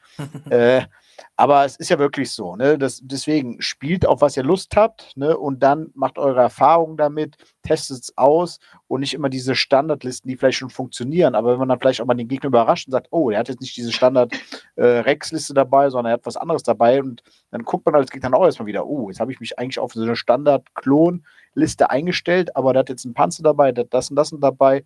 Uh, ja, jetzt muss ich erstmal gucken, was ich da mache, alles da halt. Ne? Das ist deswegen testet die Einheiten. Jede Einheit hat in diesem Spiel wirklich eine Daseinsberechtigung. Äh, und das ist das Schöne halt bei Star Wars Legion, was wir hier haben. Du kannst auch einen Gegner mal überraschen. Jeder denkt ja, okay, Klone, ja, weiß ich, gegen Gun. ich kämpfe meistens nur gegen Klone und dann plötzlich steht ein Panzer vor dir. Dann muss auch der Gegner erstmal wieder schlucken und überlegen, hm, scheiße, was mache ich denn jetzt? Okay, jetzt steht da doch noch ein Panzer, das gepanzert ist. Feuerpower raushaut. Ganz genau. Ja, äh, ist einfach auf jeden Fall so. Ja, äh, was will man, äh, ich glaube, da haben wir gut über den Panzer gesagt. Wollen wir sonst noch irgendwas zu den Klonen halt selber sagen? Hm, wie es halt gerade aussieht bei den Klonen, was äh, Fabian hat ja zum Beispiel ein bisschen gesagt, er würde jetzt zur Zeit, wenn er Klone spielen müsste, mit der klassischen Rex Gunline trotzdem halt auf Turniere fahren. Äh, Luke, wie sieht das da bei dir aus? Auf was für Klonlisten hättest du zurzeit Bock da zu spielen? Also wenn ich auf Turnier fahren würde, würde es bei mir auch eine klassische Gunline, glaube ich, werden mit Rex. Ähm, aber so bei Fun-Spielen teste ich gerne einfach mal viel aus. Ich will eigentlich immer mal alles spielen. Ich habe eigentlich keine Lust, dass irgendeine Figur einfach nur sinnlos im Schrank steht. Und, äh, ich es einfach nur bemalt habe, damit es in der Vitrine gut aussieht. Nein, die sollen auf dem Schlachtfeld auch mal was tun. Deswegen äh, gucke ich immer, ich misch mal immer was, ich probiere immer mal was aus. Ich will eigentlich mal jede Figur irgendwie auf dem Schlachtfeld sehen. Das ist ja auf jeden Fall sehr löblich. Äh, Daniel, hast, äh, du hast ja deine äh, Kashyyyk-Klone quasi jetzt bereit. Äh, was hast du mit, was möchtest du mit denen spielen? Genau, ich habe jetzt soweit alles fertig. Ähm, von den Listen, die wir heute vorgestellt haben, hätte ich Bock auf die Obi-Wan-Liste, weil die Liste, die Mechanik finde ich ganz cool, halt dieses Defensive, aber trotzdem dann hart zuschlagen, wenn es Zeit ist, äh, da, da hätte ich auf jeden Fall Lust drauf was da kommt. Und man darf ja nicht vergessen, wo jetzt dieses Cashik auch sagen, es kommt ja zunächst auch die neue Welle, wo wir dann natürlich auch Wookies dabei haben. Ich bin da auch mal gespannt, äh, wie sich das dann eh alles so ein bisschen ändern wird, die Mechanik der Klone, ob sich da was groß ändern wird. Äh, auch mit Yoda haben wir ja schon angesprochen gehabt, aber da kommt einiges für die Klone, wo ich denke wirklich, dass da sich von der Spielmechanik bei den Klonen sich ein bisschen ändern wird. Ein bisschen, definitiv. Ja, demnächst ist natürlich ganz gut gesagt. Ich weiß doch gar nicht, wann jetzt wirklich die Kashyyyk-Sachen rauskommen sollen. Äh, ich weiß nur, dass nächste Woche das LAAT rauskommen soll. Ne, sogar heute, wenn man da sieht. Wir machen ja, die Podcast-Folge ist ja Freitag und glaube am äh, gestern oder wir müssen ja jetzt in die Zukunft schon rausnehmen. Wir haben es ja jetzt am Montag aufgenommen. Am 21., also am Donnerstag, äh, so, kommt es raus. Also heißt, wenn wir die, die Podcast-Folge äh, live schalten, dass dann vielleicht, wenn wir Glück haben und da ein Händler relativ schnell ist, dass wir die dann an den gleichen Tag heute, wo ihr dann die Podcast-Folge hört, ihr vielleicht dann schon mit der neuen Welle äh, ja, basteln könnt und gleichzeitig den Podcast hören könnt. Ja. rechne mal bei mir, weil bei mir immer alles länger dauert. Kriege ich die halt nächste Woche irgendwann. Ah, Reicht das auch. Ist, das ist vollkommen okay. Das war, da freue ich mich drauf. Das wird eine super, super spannende äh, Release nochmal mit den großen Fahrzeugen. Genau, da haben wir nämlich auch nicht drüber gesprochen heute. Wir haben ja auch das Fahrzeug dann dabei für die Klone. Obwohl ich jetzt hier, das kann man ja noch ansprechen, ich sehe bei den Klonen für mich, für meinen Spielstil, das Fahrzeug nicht in der Prioritätsliste. Ich werde es auf jeden Fall mal testen, aber da machen die Fahrzeuge bei den anderen beiden Fraktionen, nämlich bei dem Imperium und bei den Rebellen, mehr Sinn, weil wir da halt die Einheiten für haben. Ähm, ich denke mal, wenn dann die Wookies rauskommen, ähnlich wie bei den Rebellen, dass wir dann vielleicht diese Wookies mit in den äh, Transporter reinstecken können, dass wir die natürlich nach vorne packen können. Deswegen sage ich ja, es wird interessant werden, wenn die Cache kommt, wie sich der Spielstil der Klone aufgrund dieser teuren Einheit, wo wir es immer wieder wiederholen, aber es ist halt einfach so, äh, wie sich das dann ändert. Ja, das ist. Ja, sehe ich genauso. Ja, einfach. Das, ja, also ich sehe ich genauso. Also ich finde es halt ohne Wookies oder Yoda oder keine Ahnung, was man da reinschmeißen möchte, schwierig bei den Klonen. Und ja, ich freue mich, wenn ich das Modell auch dann in den Händen habe, um für mein Imperium dann das bemalen kann und alles. Ich habe es mir aber nur einmal geholt. Buh. Hast du es jetzt natürlich zweimal geholt, oder? Natürlich, Wahrscheinlich, das- wahrscheinlich viermal Finn. Zweimal fürs Imperium und zweimal für die Klone, weil er die verschieden bemalt, so wie ich Finn kenne. Ja. Und? Ich gönne dir, ich gönne dir vom Herzen. Wirklich? Hast du die echt hier bestellt? Nein, ich habe mir zwei bestellt und ich lasse mir die Bases doch mal drucken. Das war mir dann doch zu viel. ich will das so machen, ich habe mal zwei Stück bestellt äh, und äh, ich male eins halt mehr im Imperium-Schema, eins mehr im Klonschema an. Aber ich will halt quasi äh, vier Bases haben, dass ich dann halt die Bases entsprechend gestalten kann, damit die einmal fürs Imperium gestaltet sind und dann einmal für die Klone gestaltet sind, weil ich ja verschiedene Bases habe bei den verschiedenen Fraktionen. Na, Das ist schon eine coole Idee. Muss, glaube ich, auch machen. Ne, weil, äh, also ich, ich bin zwar wirklich verrückt, aber viermal das LAAT kaufen ist doch ein bisschen zu viel für mich. Es würde im Schrank, glaube ich, schon cool aussehen. Ja, wenn man so eine richtige kleine, äh, heißt das dann, äh, Staffel äh, LAATs hat. Ja, ja, kann, kann ich mir gut vorstellen. Mach das mal. Hm. Ja, nur weil ich jetzt zwei gekauft habe, heißt ja nicht, dass ich nicht noch zwei kaufen kann. Das ist, das ist, das ist richtig. Das stimmt. Vielleicht kommt ja dann, wie gesagt, ne, wenn irgendwelche Einheiten kommen, die wir jetzt noch nicht wissen, die noch nicht äh, geleakt worden sind, dass dann wirklich der Transporter auch für die Klone in doppelter Fraktion vielleicht Sinn machen wird. Wer weiß es, wer weiß es. Ja, das wird wirklich total spannend. Das kann man einfach auch noch gar nicht, gar nicht absehen. Also ich sehe jetzt für die Klone ein, zwei nutzen derzeit halt schon, die man halt mit dem LAT machen kann. Aber das ist jetzt halt auch nichts, wo ich denke, äh, ja, das ist eine total tolle neue Sache, die ich sonst gar nicht spielen kann, wie es halt bei den Rebellen und Imperium halt ist, weil da werden ja wirklich komplett neue, krasse Einheiten richtig damit gebufft. Also auch die alten Einheiten vor allen Dingen halt, ne, die wir so in, bei den Rebellen Imperium nicht so jetzt oft gesehen haben, werden natürlich mit den Transportern jetzt mal wieder definitiv spielbarer. Denn vor allem, wenn ich an die äh, Scout-Truppen fürs Imperium denke, wo wir eigentlich nur die Scharfschützen hatten äh, und den vollen Scout-Truppen, die hatte, der jetzt wirklich wieder spielbarer mit diesen LATT äh, dann äh, definitiv nutzbar ist. Und den Schneetrupp mit Flammenwerfer. Ja, obwohl die Schneetruppen eigentlich nie komplett weg waren. Sie waren, hatten ja immer ihre Daseinsberechtigung gehabt, wenn man sie wollte. Also es war jetzt nicht so, da ist ja gar nicht wieder, aber ich sag ja, jeder hat, sich drei Boxen Scout-Truppen damals gekauft und hat eigentlich von den, weiß ich nicht, 16 Mann, die wir da drin hat insgesamt, hat man nur die sechs Mann gespielt. Das waren die beiden äh, Strike-Teams halt mit. Das war wirklich traurige Boxen immer, dass, dass man sich nicht diese Strike-Teams äh, damals einzeln kaufen konnte, sondern das war so immer so, oh, toll, drei Boxen, volle Boxen und ich brauchte nur sechs Figuren davon. Ja, warum spielst du da nicht die großen Strike-Teams, äh, großen Teams dreimal? Hättest du ja einfach machen können. Mit Hätte ich-. Hätte ich machen können, ja, aber nee, nee, habe ich so, ich, vielleicht teste ich es mal ohne den LAT, aber nee, bis jetzt waren die nicht so toll. Ja, also ich glaube, mit dem LAT lohnt sich die wirklich ein bisschen mehr. Äh, ohne bezweifle ich es auch ein bisschen. Äh, aber ausprobieren kann man es vielleicht ja trotzdem mal. mm, ja. Sonst, äh, tüt, tüt, äh, wollen wir noch irgendwas zu Klonen sagen oder äh, in die Hobbyzone schon übergehen?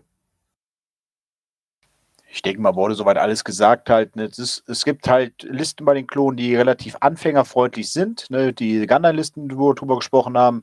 Es gibt Listen, die schwieriger sind zu handeln mit den Klonen, wo ich aufpassen muss. Und das ist halt ein schöner Mix halt dabei. Äh, es ist eine einzigartige Armee. Äh, das ist halt beide neuen Armeen, wenn man drüber geht, also beide Clone Wars jetzt auch die Separatisten sind, die halt ihre eigene Spielmechanik haben oder halt jetzt auch die Klone, die ihre eigene Spielmechanik haben, ist es äh, eine super Liste. Und wie wir festgestellt haben, zurzeit halt die stärkste Fraktion äh, mit, die auf jeden Fall um Titel oben mitspielen kann. Auch natürlich die Separatisten aufgrund ihrer ganzen äh, ja, Aktivierungen, die ich da machen kann. Deswegen waren auch beide jetzt in den letzten Turnieren immer mit im Finale, ob es jetzt Klone waren oder halt Separatisten.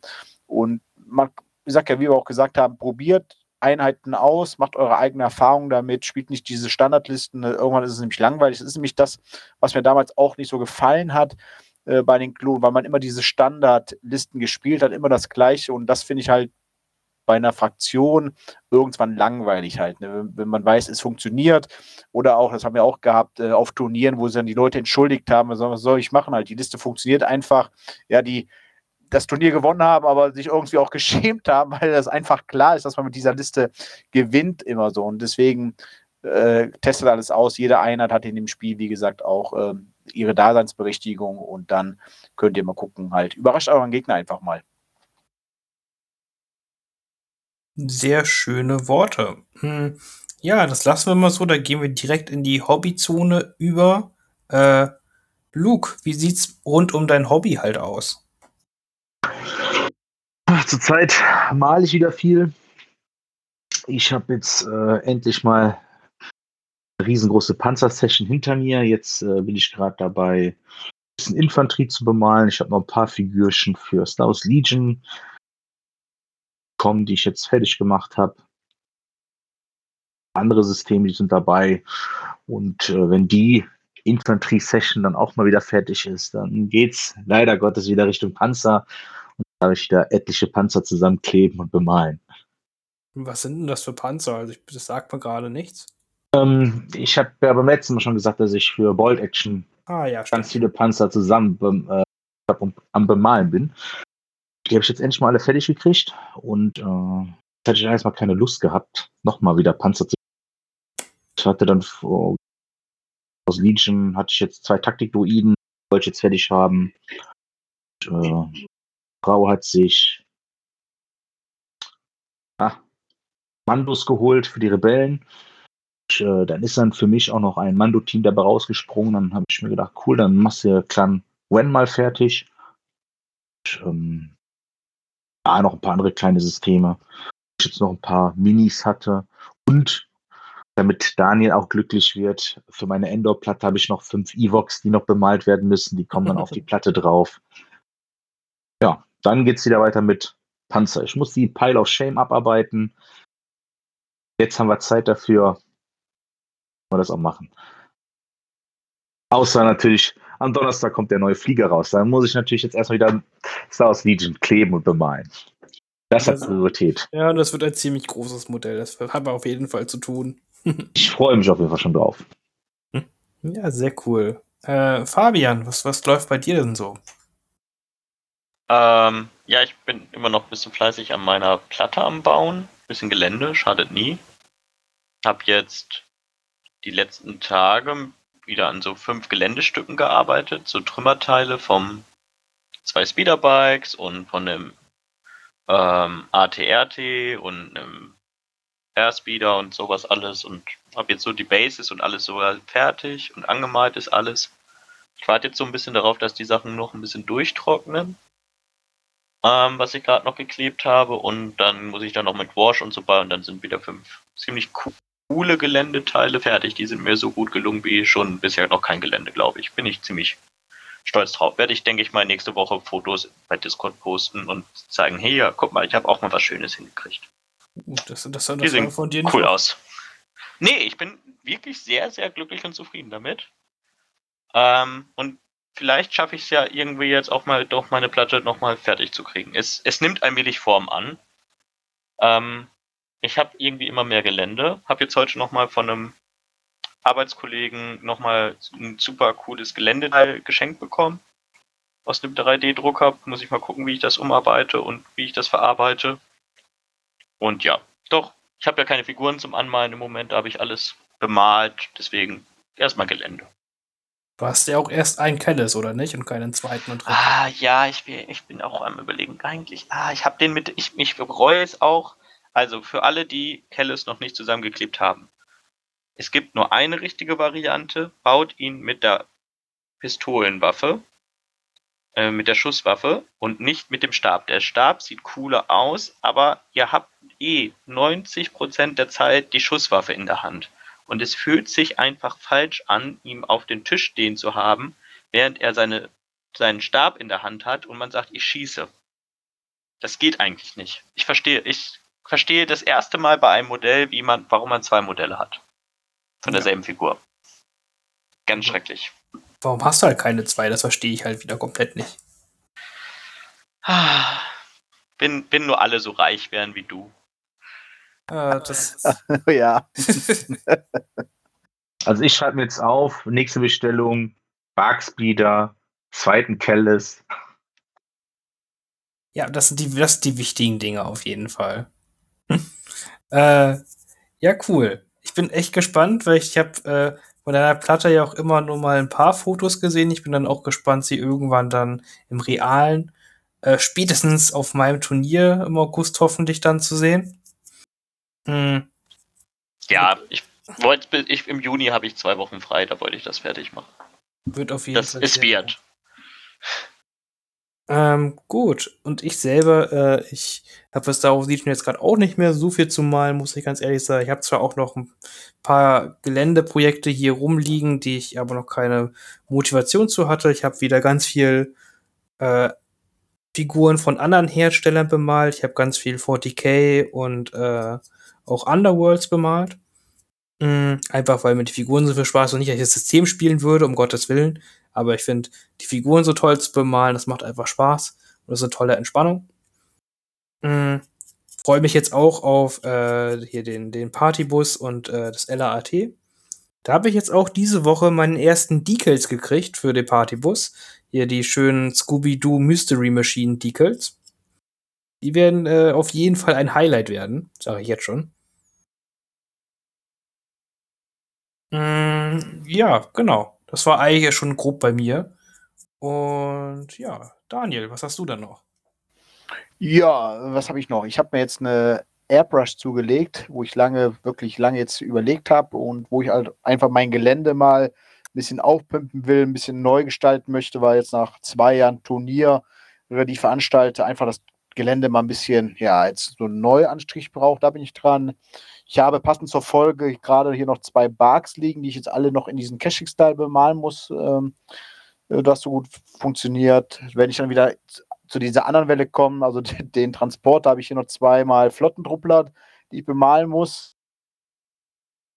Wookies, die ich bemalen muss süchtig auf mein neues Spiel, weil ich da mit dem Luke zusammen anfangen werde, wo ich dann, wo es dann wieder heißt, Back to the Roots, zu meinem allerersten Tabletop-Spiel, nämlich hier äh, Flames of War, nämlich da Team Yankee, weil jetzt seit gestern da die Bundeswehr-Fraktion rausgekommen ist und das war für mich ein Pflichtkauf, wo ich das gesehen habe, äh, wo kann ich sonst die Bundeswehr spielen. Da freue ich mich äh, mega drauf, weil das richtig geile Modelle sind und das Spiel eigentlich auch super ist. Es ist eines der taktischsten Spiele mit, die es gibt. Also früher war es auf jeden Fall so, ich bin gespannt, wie die neue Version jetzt da, wie sie es geändert haben. Da gab es halt damals schon ja ein riesengroßes Geschrei, weil das Spiel von heute auf morgen tot war. Das war auch eine riesengroße Turnierszene. Jetzt haben sie es nochmal ein bisschen geändert, äh, ein paar Stellschrauben da verdreht und da freue ich mich auch drauf, wenn wir dann wieder so ein bisschen Team Yankee den dritten Weltkrieg äh, spielen können mit Luke und mir. Ich hoffe, du malst dann auch irgendwo äh, einen kleinen Hauptfeldwebel an, der als, als, als, als Nachschubfeldwebel da rum, rumhüpft und dann ist alles gut.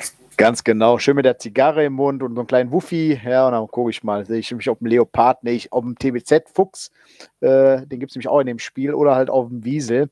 Also schon ziemlich witzig, was es da für Einheiten gibt für die Bundeswehr, was sie da gemacht haben. Auch die ganze Hintergrundgeschichte, die damit ist, äh, ist schon geil. Da freue ich mich echt drauf. ist halt Bundeswehr. Und wenn es halt nur Metrinmodelle sind, das, das allein ist schon geil. Ne, Der Luke ist dann der, mein Gegner wieder, wie so oft immer, der hat sich für die Russen entschieden oder die DDR, müssen wir mal gucken, was er da spielt. Es wird auf jeden Fall sehr, sehr witzig werden. Ich und Luke im Doppelpack, das ist immer witzig, unsere Matches. Auf jeden Fall. Sehr cool. Ich bin gespannt, was ihr beiden da halt Lustiges macht. Kannst du dann bitte, wenn du dafür auch Gelände baust, so ein ganz hinten, ganz hinten an der Front, so ein, so ein, so ein kleines Haus bauen, wo Finn drinne sitzt? Ja, kann ich machen, wie er da in, in, mit der Kaffeetasse, Internet, Heizung vor allen Dingen da drin hängt und eine Jacke anhat. Äh, muss mal gucken, ich bestimmt hin. Aber bitte die Heizung. Ohne Heizung kann ich Ja, nicht ja. arbeiten. Das wollte ich gerade sagen. Die Heizung brauchst du schon. Die heizungsnahe Verwendung ist bei dir ja schon auf deiner Verwendungsreihe zugeschrieben. Ja, da, darauf bestehe ich auch. Da gehen wir hin. Kriegen wir alles hin. Ah, sehr gut. Ähm, ja, das war doch eine äh, recht ausführliche Folge dann noch. Mm, Ich hoffe, es hat euch Spaß gemacht beim Zuhören. Damit sind wir erstmal durch mit den Fraktionsfoki. Wir werden uns dann für die nächsten Wochen wieder was anderes überlegen, was wir Schönes mit euch machen können. Mm, da- Das hört ihr spätestens beim nächsten Mal, was wir uns da entschieden haben. Mm, Habt ihr noch irgendwelche abschließenden Worte? Oder? Ja, wenn ihr Lust habt oder Themen, die wir bearbeiten können sollen im Podcast, immer gerne unter die Kommentare. Da können wir mal gucken, ob wir da, ob das machbar ist, wie wir darauf eingehen sollen. Weil wir wollen natürlich da euch auch so ein bisschen mit ins Boot holen. Und wenn das Thema passt, dann äh, werden wir auf jeden Fall im Podcast das alles mit bearbeiten. Ja, da wär, wollten wir noch ähm, einen Postteil auch noch extra zu machen, einfach mit Themenvorschlägen, worauf ihr Bock habt, was zu hören. Wir haben uns auch noch ein paar andere eigene Dinge, die wir halt gerne machen können, aber gerne ein bisschen Interaktion mit der Community, was ihr hören wollt, ist eigentlich immer ganz gern gesehen. Ähm, ja, wie gesagt, von mir war's das jetzt. Ich habe soweit auch nichts mehr. Ich sag mal, wurde alles gesagt, ausführlich gesagt. Und ja, Sehr gut. hoffe, euch hat es gefallen. Davon gehe ich einfach aus, dass es den Leuten gefällt. gut, äh, dann verabschiede ich mich, ne, und bis zum nächsten Mal. Tschö. Tschüss. Ciao. Tschüss.